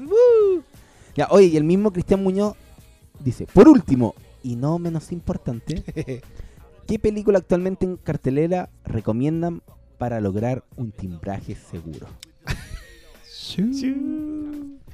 Actualmente en cartelera, mira amiguitos, en cartelera no hay mucho que elegir. Y el timbraje seguro es algo que se trabaja. Yo llevé una vez a ver John Wick y Nightcrawler. Ya, y funcionó. Ya, Ya, pero era, era. No, no sé. O sea, es que a lo que voy es que no piensen que una película romántica No. es timbraje. Cualquier película puede ser timbraje seguro en las condiciones apropiadas. Casi Así se nos es. cae todo aquí. todo No, y normalmente el timbraje es fuera de, tiene que ver con, con otras O sea, cosas. si vaya a no- timbrar al cine, amigo, avise para no ir. Amigo, no vaya, no vaya. no, po. Oh, me acordé de una historia, pero no es para No, ya vale. No, Son historias de. Chazam. Esta hueá va para el libro, Oscar. Lo que se me acaba de acordar no se puede hablar. Eh, ¿Qué más? no, si deja ordenarme. Eh, José Nesvara te pide a ti la opinión fílmico. Ya. Oscar, quédate callado, yo también. Solo la, la- la pregunta. Eh, que dice que respecto a la banda sonora aquí no ha pasado nada porque en el podcast de la peli, como que ibas a decir algo Ya, y ah, te lo guardaste. Ya, no, no, no. A mí me pareció muy bien la inserción de las canciones. En, en general, a mí en aquí no ha pasado nada. Encuentro que ocupa muy bien el entorno musical. Sobre todo en las fiestas, lo, lo que hace con la Nati Yu, que es este tipo que, que escucha la canción y dice, no, de aquí voy para allá. Eh, pero eso es el uso de canciones. Yo, la verdad, que creo que no, no tiene tanto manejo musical externo aparte de eso. Eso es una banda sonora bien usada. ¿no? Ojo que no- no- una cosa no requiere la otra. Yo la otra vez me acordaba a propósito que The Wire no tiene banda incidental. Cinco temporadas y no, no tiene ni una sola canción sobre- puesta encima, excepto en el último episodio donde hay un montaje con una canción. Entonces, usar bien un soundtrack no tiene, no tiene tanto que ver con ponerle una banda sonora incidental. Es el ejemplo Guardián de la Galaxia. Claro, pero igual Tyler, tú que estás que Tyler Bates, que el músico Sí, de pues, Guardián tiene- de la Galaxia. pero pasa muy piola comparado. No, no, no. Todos, todos se quedan con el soundtrack. Pero él Soundtrack. estaba en el en el en las grabaciones colocando música. Dale. De manera de que, de que eh, los actores, digamos, se fueran imbuyendo con lo que iba a hacer después. Igual es un disco bien mediocre el de... Mauricio Morales dice, oiga señor malo, ya, ya, ahora este pregunta ahora a mí. dice, no me respondió la otra vez si estaba leyendo Revolution de IDW. Amigo, no le respondí porque no la estoy leyendo. ¿Y eso sería? Eso sería, ¿Eso estamos. sería? Pues si no estoy leyendo, de- es que es el crossover de Afro que están haciendo los cómics. Sí. Sí, Y, y no no, me- y- es, es que esa es la weá. no, y ¿saben qué? Y Yo, amigos, de- amigos, yo soy de verdad, de verdura, y ya me da paja leer el CBR, ¿cachai? Entonces yo voy a la- una tienda de cómics y compro, los cómics en inglés, me gasto la platita y como que estoy comprando solo lo que me tinca así bien seguro, porque Es- igual es es- plata. Entonces es como prefiero, filtro. yo El- prefiero ahora pescar mi cómic, weón, me voy al baño y me... El dinero es buen filtro. Sí, weón. An- no, yo cuando iba en la U, yo no cuando, cuando iba en la U, leía mucho, mucho, mu- me leía todos los cómics de ese weón que salían en, en tiempo oscuro 2009, y una mierda de cómics. Los leía todos porque uno tenía tiempo, y, pero Sí, ahora como que estoy haciendo la fina selección La y lo que me tinca. bueno. Sa- ¿Sabéis que creo que, que elegí mal porque el 2009-2010 hubo una o- muy buena oleada de cosas en DC? Es previo a Nuevo 52. No, no, pero no era época Countdown to Crisis, o era más Claro, antes, pero es que, pero es 2007. que ahí estáis leyendo el esa- gran evento. po. Ya, Claro. sí, pero había mucha mierda. Bueno, pero ya vamos casi Eh, tres sí, horas de estamos, programa. sí, no, estamos terminando ya las últimas preguntas. Seba, Ya. no sé si su nombre es C y su apellido es Va. A lo Ni mejor idea. es- es primo de Amigos de. Facebook, weón, pongan sus nombres verdaderos. Eh, Pregunta, ¿cuál es el mejor villano del universo Marvel? ¿De, de cuál universo Marvel? Igual de Eh, todo. Películas, cine, supongo. ¿Qué más le gusta? Doctor Doom. No, pero del que- cine yo creo que se refiere, ¿eh? Ah, Película. si es del Ah. cine, el menos malo. El que De- más le gusta. del ¿Cuál es cine. el Uy, mejor? del- no, del cine no hay, no, de todos no hago uno. ¿Quién? Menos malo. ¿Quién? Winter Soldier. Sé que aunque no, es- no, no es el mismo de los cómics, a mí me gusta el Octopus, weón, de Spider-Man 2. Ah, Pero ese no es el universo Marvel. po. O le- no le puso Yo estoy- cohesionado. No, aquí no dice universo cohesionado. universo Ah, Marvel. ya, no, pero en Marvel. No sé, weón. Bueno, ya va. Eso ¿Vamos? sería, eso sería. Eh, la última pregunta: ¿cuándo el review de Man of From Earth?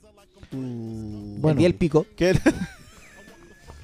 Eh, Marcelo Letier dice: No tenía idea que los superpoderes del Doctor Malo incluían el hackeo de Facebook de críticos famosos. Eso porque yo estoy comentando de repente en Facebook del Flimps y tengo otros poderes. Y me dijeron que no, no respondiera, pero. ya, ya, ya, ya. Buenas Trae a tu noches, hermana y no, ahí, no, ya, las bueno. cosas y ya, y la wea. Oye, y Valentina Tagle, esta va a ser la última. eh, nos manda saludos. Gracias. Le dice gracias a Oscar Salas por decir que le iría bien con el fin de semestre, porque efectivamente pasó todos los ramos. Eh. Grande, vale. Dice que Muy Oscar bien, Salas es su bien. Y nos pregunta qué opinan de las ediciones que están saliendo de cómics clásicos en los cómics, en los kioscos. ¿Qué sería ¿Cuál es eso? No, po, dice ediciones de cómics clásicos en los kioscos. Serán los cómics que están sa- sacando. ¿Pero qué considera cómic clásico Gotham Central? Puede No ser, sé. puede ¿Qué- ser está Mad que- que po, estoy súper perdido en lo que está sacando Unlimited. Unlimited está sacando a Brubaker, el capitán de Brubaker. Ya, pero eso no es clásico. O sea, sí, es bueno y Ah, todo, pero altura ca- sí.